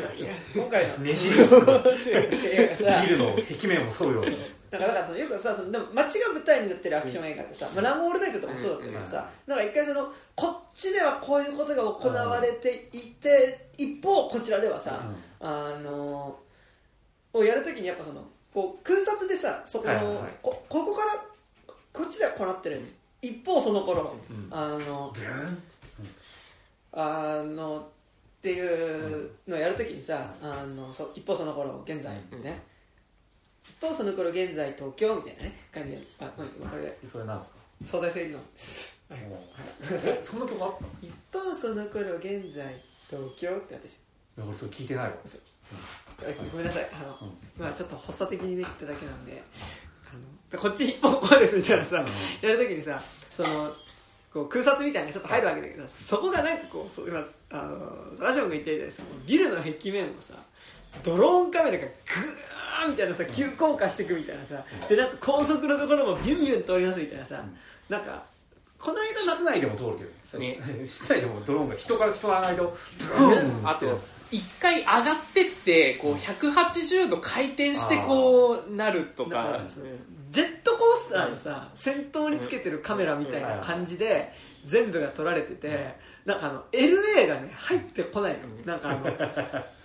ドローンやばっていうのしか。でなんかこの間中村君と話しててアンビュランスの話。でなんか中村君から聞いたんだけどなんかどうやらなんかあの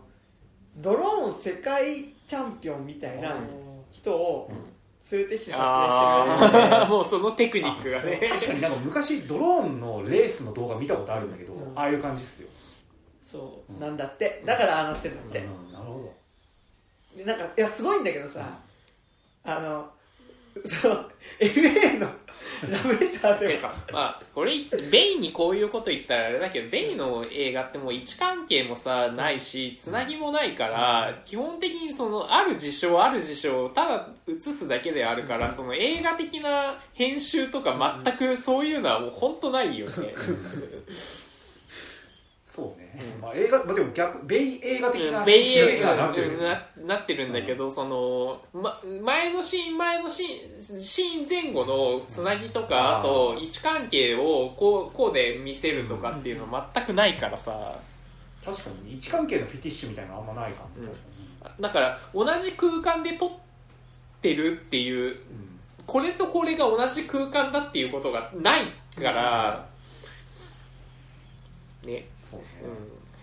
いや変な映画ですよ、うん。いや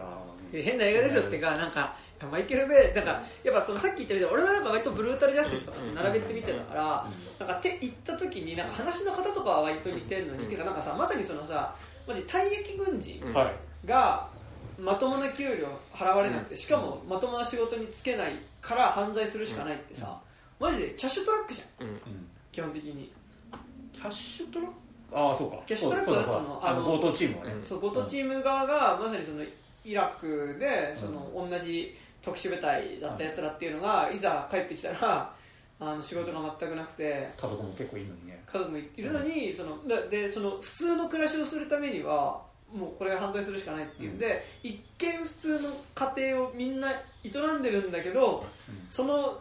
家庭を営むための金は強盗で稼いでるみたいなさ。そのおかげであのねあのステイさんも怒らせちゃったみたいな、そうそう。息子死なせて、っていうね映画でしたけどだからそのリアリティではあるんだなっていうのは、うん。やっぱすごいこう思ってはまあ見てはいたけどねやっぱりこうベイのアクションのやっぱその異常さっていうのがやっぱり俺はやっぱそこと並べて見てたから、やっぱり異常さが本当に際立つ。うん。なんかそのさあと、まあ、本作もそうだったかな。結構なんかこのブルータルジャスティス系の映画。うん。だから一周回ってマン映画で結構やっぱ印象的なのが銃撃つ時のうん。なんか銃声がなんか結構その高音高いところの金属音の部分が結構ちゃんと聞こえるっていうかなんかうん。ガチンって感じの音がなんか引き金引く時の聞こえる感じがなんか銃声の中にそれが入ってる。ボンじゃないんだ。そうそう、うん。キチンみたいなのがさ、うん。キンキンみたいなのが、うんガンガンっていう感じの音とキーンっていう音がなんか結構こう一緒に入ってる感じの音っていうのが、なんかすごいなんかそれすごい銃声ではあるんだけどなんか同時になんかすごい太い杭をなんか打ち込まれるような感じが銃声の中にするっていうか、なんかねちょっとそそれによってなんかやっぱりその暴力のきつさみたいなのが一発一発の銃弾が重って感じがするからうん。するんだけど、なんかベイはやっぱ結構軽かった気するし、うん。なんかそこら辺はねなんか。っていうかね。銃弾に関するあの銃描写に関するフェティッシュはないから、うん。そこはその80年代的な筋肉アクション的なノリで、ん。やあの撮ってる部分は撮ってるんだけどなんか今作結構好きだったのは、その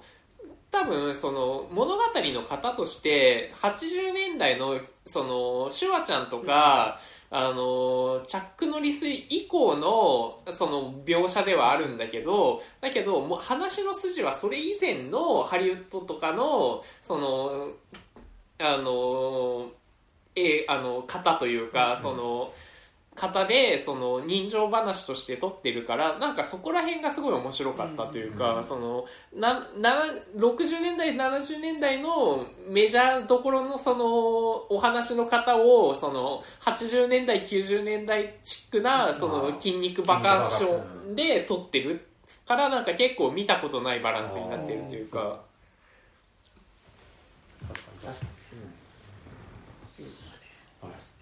なんか今作さなんかなんか2回ぐらいさベイ映画へのさ言及あった。ああありましたね。あのライク・バッド・ボーイズ2うんとか、なんかザ・ロックの話とかなんかしてたてた、うん。あのタクシーあとパトカーから降りるところで、ねあの警官2人がさ、あのバッドボーイズ 2, 2みたいに一緒に同時に降りるぞ、あれなんなの え？ファンサービス。ファンサービスか。なんかあそれはある世界線なんだみたいな、ね、ベイ映画はある世界線じゃあベイはいるってこと？だあの世界にじゃあマイケル・ベイ役のマイケル・ベイ出てきてもよかったんじゃないかちょっと思ったけど。そうね。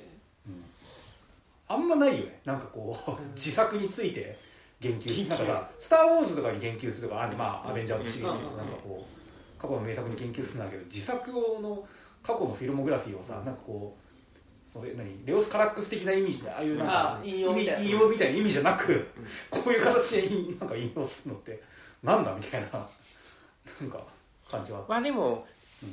2本ロッザ・ロックもあのバッドボーイズもやっぱバカアクションであることに変わりはないじゃない、っていうかそうじゃない。の代表格じゃないですか、だからこそそそれを一応言及しとくというか、そのこれもやっぱそそういうバカアクションっていう体ですよっていうその多分、うん。ベイなりのブラックジョークというか、すごいね。そこの引用自作でやっちゃうんだみたいなややっぱさペインゲイン取ってる時点でそこには多分絶うん。超自覚的な人じゃないですか、だからまあある種そのバカアクションの一番のね対価であるさ、あのベイがさ、うん。それについて言及するときにどうしても自作を引用せざるを得ないっていう なんかこう宿命でもあるのかもしれないですなんか一番なんかその筋肉なんかそういう銃撃バカアクションみたいなので有名なんてなんだっつったら俺のデビュー作だ。バッドボーイズっしょ。バッドボーイズね確かにね確かに確かに。あれは地味にすごいことなんだと思うありますね。すいませんちょっと今ちょっとタイムを止めに行ってけどました。あとなんかやっぱね今作ね何が良かったってねうん。エンドロールよ。いああ本当に。うん。早い。早い。全てがあるべき。やもうねうんあのもう本当ね全部の映画館の、映画のエンドロールこれでいいよ、うん。マジで。あの映画終わりました。アンビュランスで監督マイケル・ベイダンシュンダンダンダンダンスタッフじゃんじゃんじゃんはいマークペンペンペンペンペンバーンみたいな、はい以上みたいな。あれあのねすごいね。なんかやっぱ今まで俺ベストはなんかやっぱ最後の、あのシューがベストだと思ってたけど、もしかしたらねあのシューシューエンドバーバーバーとかうん。じゃなくてこれがベストかもしれない。うん。おわエンドロールの速さうん。として。すごくなかった、すごかっあれこんなにエンドロールのテンポがいいとだからこんなに気持ちいいか感じで映画館出れるんだって思ったの、あれってやっぱさなんかあの本国の人もそんな読まないのかでだってもう読ませる気のないスピードだったもん。でしかも流れないあの流れない分ささらにあの読み読みにくいし俺結構なん。かエンドロールでさなん。かその使ってた曲ってあれってあなん。だっわかるけとかでうん。わかるわかるうわーって見てうん。あそうだとかな結構なったりするからなん。か全部がなくていいとは思わないん。だけどまあでもないならなあん。ぐらい早いなら早いな逆にあと今配信で見ること多いじゃん。っあてなると気になるんだったら一時停止して。まああと IMDB とかで見ろよ。うん。あーそうなんでなんかそのエンドロールをの瞬間に皿にして何目を皿にして見ないと、その情報がキャッチできないってことではないから今もうね、トランスフォーマーとの最後の騎士王とかもめっちゃ短かったけどあれより短かった気がする、いやーでもあれは素晴らしいね、うん。これ冗談じゃなくてマジであのエンドロールはいやなんか作品のテンションにもよると思うよ。なんかあの、終わった後にさなんかこうゆっくりエンドロールのうん。ことによってなんかそのさちょっと作品作品を消化する時間みたいなのもあるけどだって少なくともアクション映画はこれだね、うん。これだわ。本当に。うんおしっことかも行きたいし。う、うん。んうん。2時間20分あるからまあでもあそこ削るんだったら他に削るところある だろうとそれはめちゃくちゃ思ったそこはパッパってやろうっていう気概はある。だってあ90分であのエンドロールだったらもう大傑作最じゃないですか。高最高。うん本当にいやでもさ、う米的にも、なんなら別に米映画を進んで見に来てる俺たち的にもさ別にまあね。2時間40、うん。2時間20分のさ中でさ、うん。全部何唐揚げ食ってる時間みたいなもんじゃん、ううん。そうね。だからまあ大いに越したことはないよねっていうことではあるから。でどうせエンドロールひまっしょみたいな、ね。締めはこんぐらいでいいみたいな、エンドロールは難しいね。なんかさ下手になんかあそこで後日談みたいに流れるタイプのエンドロールもあるじゃん。あ後日談流れるとでさらになんかそれ割と邦画に多い。ー、邦画に多い？邦画とかアニメとか結構あでエンドロールで後日談みたいなの流されるとさとはいえスタッフも見たいみたいな時にさ、ーわかる、ああみたいにうん。なるので。だしなんか昨日ちょっとね友達に誘われてね「あのオットタクシー・イン・ザ・ウッズ」っていうねはいはいはい。オットタクシーのまあ続編？ほぼ総集編。あそうなの？総集編になんかこうプラスアルファでちょっとテレビシリーズでもやっとしてた部分を、まあなんかもうちょっと気持ちいいやなんかもうちょっと明確にいやじなん。かなんかなんだろうあの例えばあのあれインセプションで最後回ってたコマが止まるみたいな、うじゃあ現実だったんだ。っていう感じのエンドロールが、えー。ラストがまあつくみたいな。オタクシー見てねえからそれで見ようかな。ちょっとねわわ分かりづらいかも。ないんかあのなんかいやどうなんだろう。は初見でも楽しいのかな？なんかね、まあ、普通にならアニメ版見ればいいか。アニメ版の方が、ちょっとね。1話までしかまだ見てないんですよ実は。なんかねあのオトタクシーであった事件をうん。まあそれは一つの視点で語られるわけだけど、うん。まあいろんな人へのその取材うん。をしてるっていう体でなんか話を進めていくっていう、まあなんか構成になっててちょっと分かりづらいかもしれない、うん。なんかあれだけで見ると。分かんないけどね、そう。でまあなんかそれはエンドロールでさ、ん。エンドロールでまさにあのーはいちゃんとエンドその本編が終わった後のエンドロールのところでこう画面半分使って出てくるこうと一枚絵みたいなのが生つくわけだけど、そこでなんかあのあのはいあのちゃんとここでこうなってますよみたいなのを見せるみたいなことをするから、いやこのエンドロールっていうか本編じゃんみたいな、オッドタクシーなんてねだってね芸能人芸能人キャスティングとかなんかうん、多いからさ割と声優とかスタッフが見たい。よねナイスナイスキャスティングでしたからね、なるほど、はい。ありがた迷惑。ありがとうございますそれでやっぱこうねこうエンドロールはもうエンドロールはあくまでエンドロールです。はいパンうん。パンパンパン以上みたいな。そう。あれが素晴らしいですよね。うん。俺こんなに気持ちのいいエンドロール初めて見たもん。本当に。なんかあった気するけどね他にも。ある。なんだっけな、うん、なんかね2年に1回ぐらいあるんだよね。あれが早くていいねああいやだから俺は基本的にやっぱそのさ結構ジャンル映画とかさ、うん。例えば人気映画とかにも多いさそのまた日本昔の70年代ぐらいの日本映画がそのシューうんダーンみたいなさ、週って今ダメなの？あれって。やっちゃうなんだろうまあクレジットあオープニングクレジットとかで出してたらいいんじゃないかなそういうことかシューがまあ超気持ちいいと思ってたけど、なんかちょっとベイのこの感じ、うんありだな。思いましたね。はい。はい。俺なんかお恥ずかしながら、あのトランスフォーマーシリーズ1個も見たことないんですよ。ああ俺はでも1しか見たことない、あ本当に？うん。でもなんかさベイ的な時間がずっと続くからさなんかそのもういいよってなんかさ話わかんないよってなんかなる人もいる一方さ、ないくらでも見てられるわってなんかなる人もいるっていうじゃん。僕見たけど一切覚えてないわって。でも機械がずっとえーんってなってるみたいなさ、そうそうそう。割とそれ俺見てえかもなってちょっと思ってきて、ねえうん。はいはい。まあ、ぼ僕のベイベストは全然アルマゲドンですけど、あああまあね。なんだろう人生の映画で一番好きな人生で見た映画でアルマゲドン、アルマゲドンとインディペンデンス映画がたまにごっちゃになるんですよ。ああまあ近いからね、うん。年代が。あれウィル・スミスが出てるのがインディペンデンス。インディペンデンですです。そこまでごっちゃになってる。あのケツにぶち込むやつでしょ。ケツにぶち込んでやるぜってうんインディペンデンス。ね。アルマゲドンあ Don't wanna don't cry ですよえそんなごっちゃになってる、うんだってブルース・ウィルスじゃないですか。だからブルースウィルウィルウィルみたいな。はあ、ブレス・ウィル・スミスみたいな。あれ殴っなやめようここでやめようはい。ねはい。どうですか？はい。はい。大丈夫ですか？大丈夫です。大丈夫まあでもなんか意外と脚本そんなよ悪くなかっいたや脚本良かったと思うよ。俺なんかさあの途中でささっきその電話のシーンとかもさあのあの心配したんですよ。あのウィルがさ、こうあのあのキャムに向かってさ俺のあの妻がさみたいなこと言わないかなってすごい心配してた。ちゃんと電話の中で処理してあそういうことだったのね、みたいなところとかもやっぱ自分から言わせないみたいなところとかもさ、なんかそういうところもちゃんとしてたと思うし、ああとなんか思ったの。割とジェンダーバランスちゃんとしてる映画だよね、うん。あのいやななんんかか FBI のさなんか特殊そなんかいなんかやばいやつみたいなのが女の人でなんかすげえナードみたいな人が出てるちょっとジェーンスーに出なかっうんああ分かる。た、だかちょっとジェーンスーっぽいなと思って。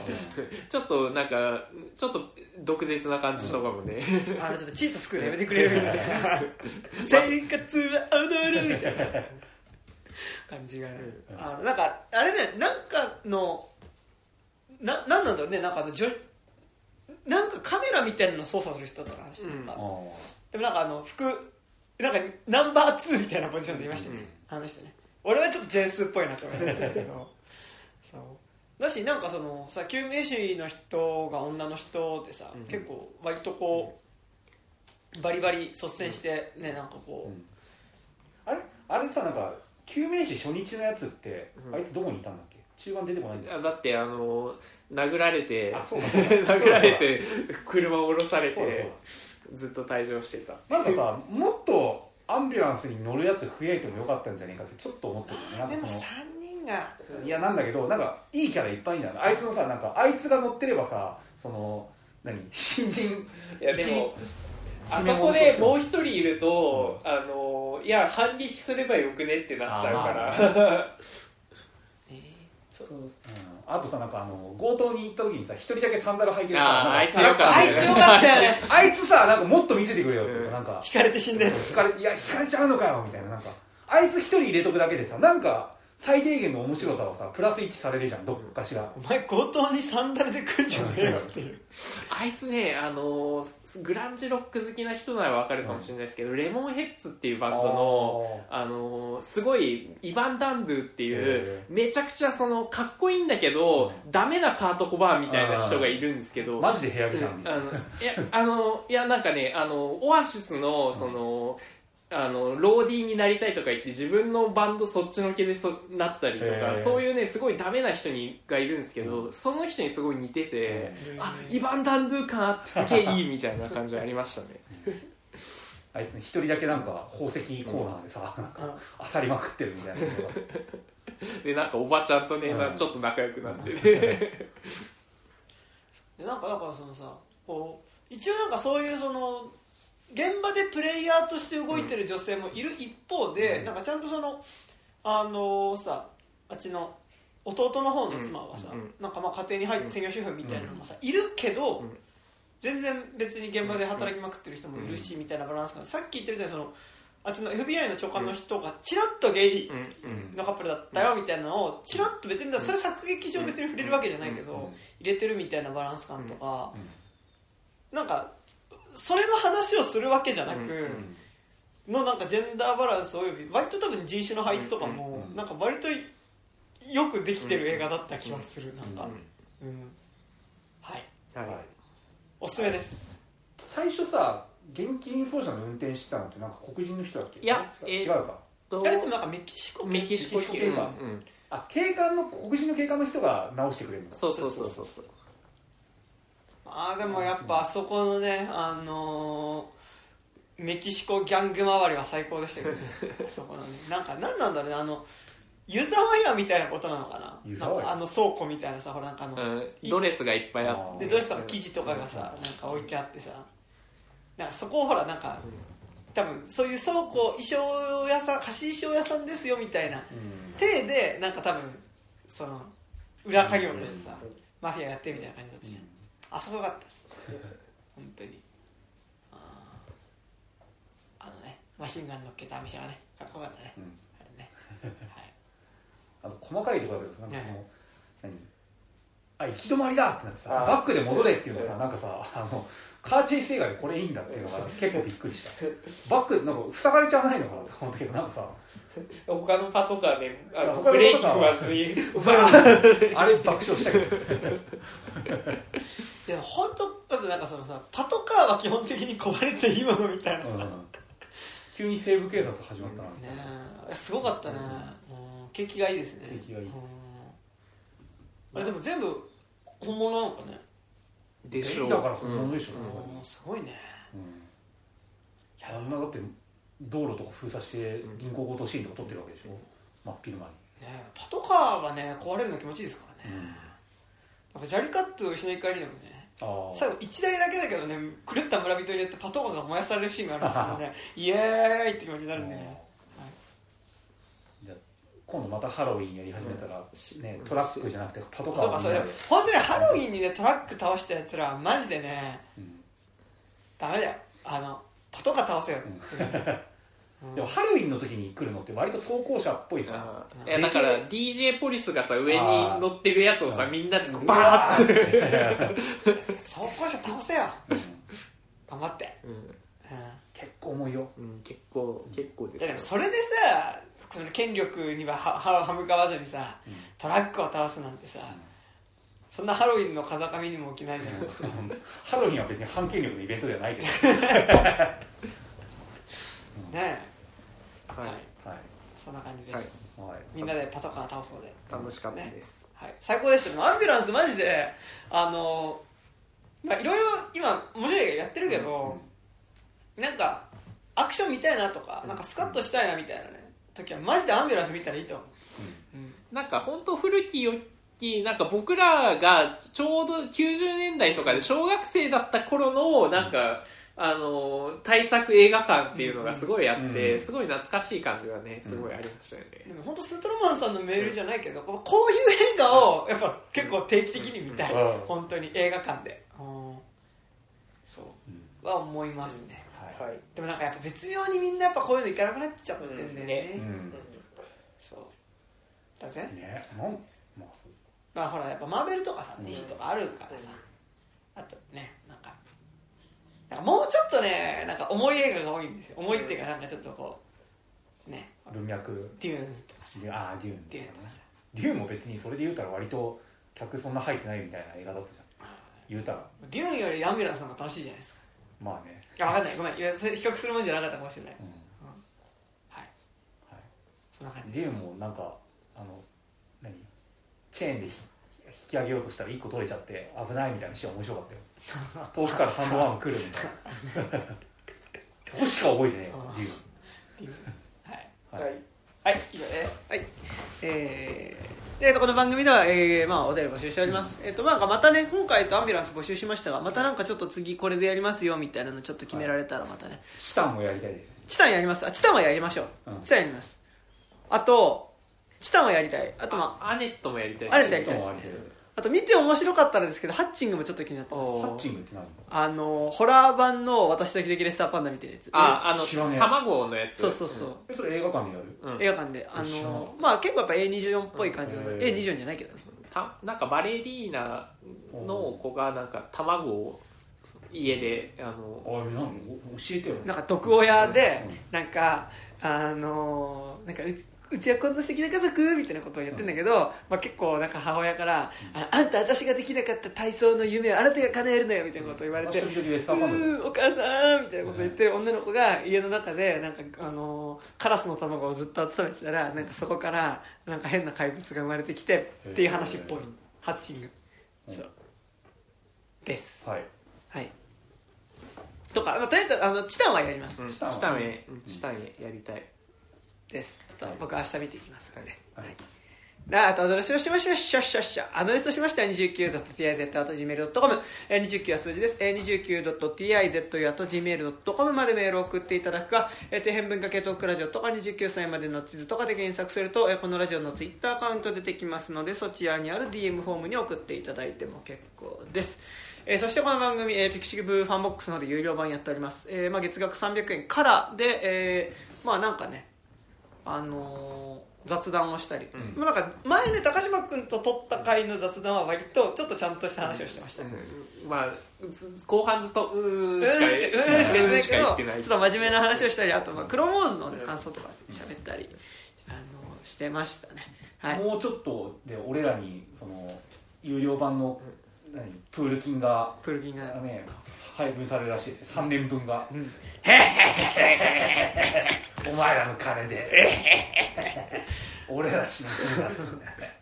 い、あのありがとうございます。ありがとうございますあの課金しされてる方本当にありがとうございます。あありますのであのよかったら pixivFANBOX で入っていただけると嬉しいです。はい、えっ、とあとなんか各自ありますか？あ金内武樹はですね、はい。えっと魚夏の人がいて聖火日という演劇などの活動演劇活動をやってるんですけれど。演劇って。うん。えっと5月、えー、2022年5月21日22日の2日間にわたって、えー、と調布市の仙川という町にある仙川劇場という場所で行われる仙川劇場演劇コンクール第12回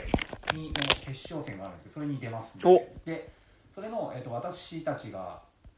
聖火日が出るのは、えー、と5月21日土曜日の13時30分からのやつに出ます、えーと「スプリングリバーブ」というタイトルのお話をやります。でこれが、えー、とコンクールなので、えー無料なんですよ。でチケットの発売がなんかね調布アウトプラス会員っていうのは4月19日から、まあ、先行でチケット取ることができて一般の人は、えー、と4月21日からチケットを取ることができるらしいです。無無料なんで割とすぐ売れ切れちゃうみたいなんですけどぜひ劇場で見たい方はそれで撮っていただけるとありがたいです。でえっと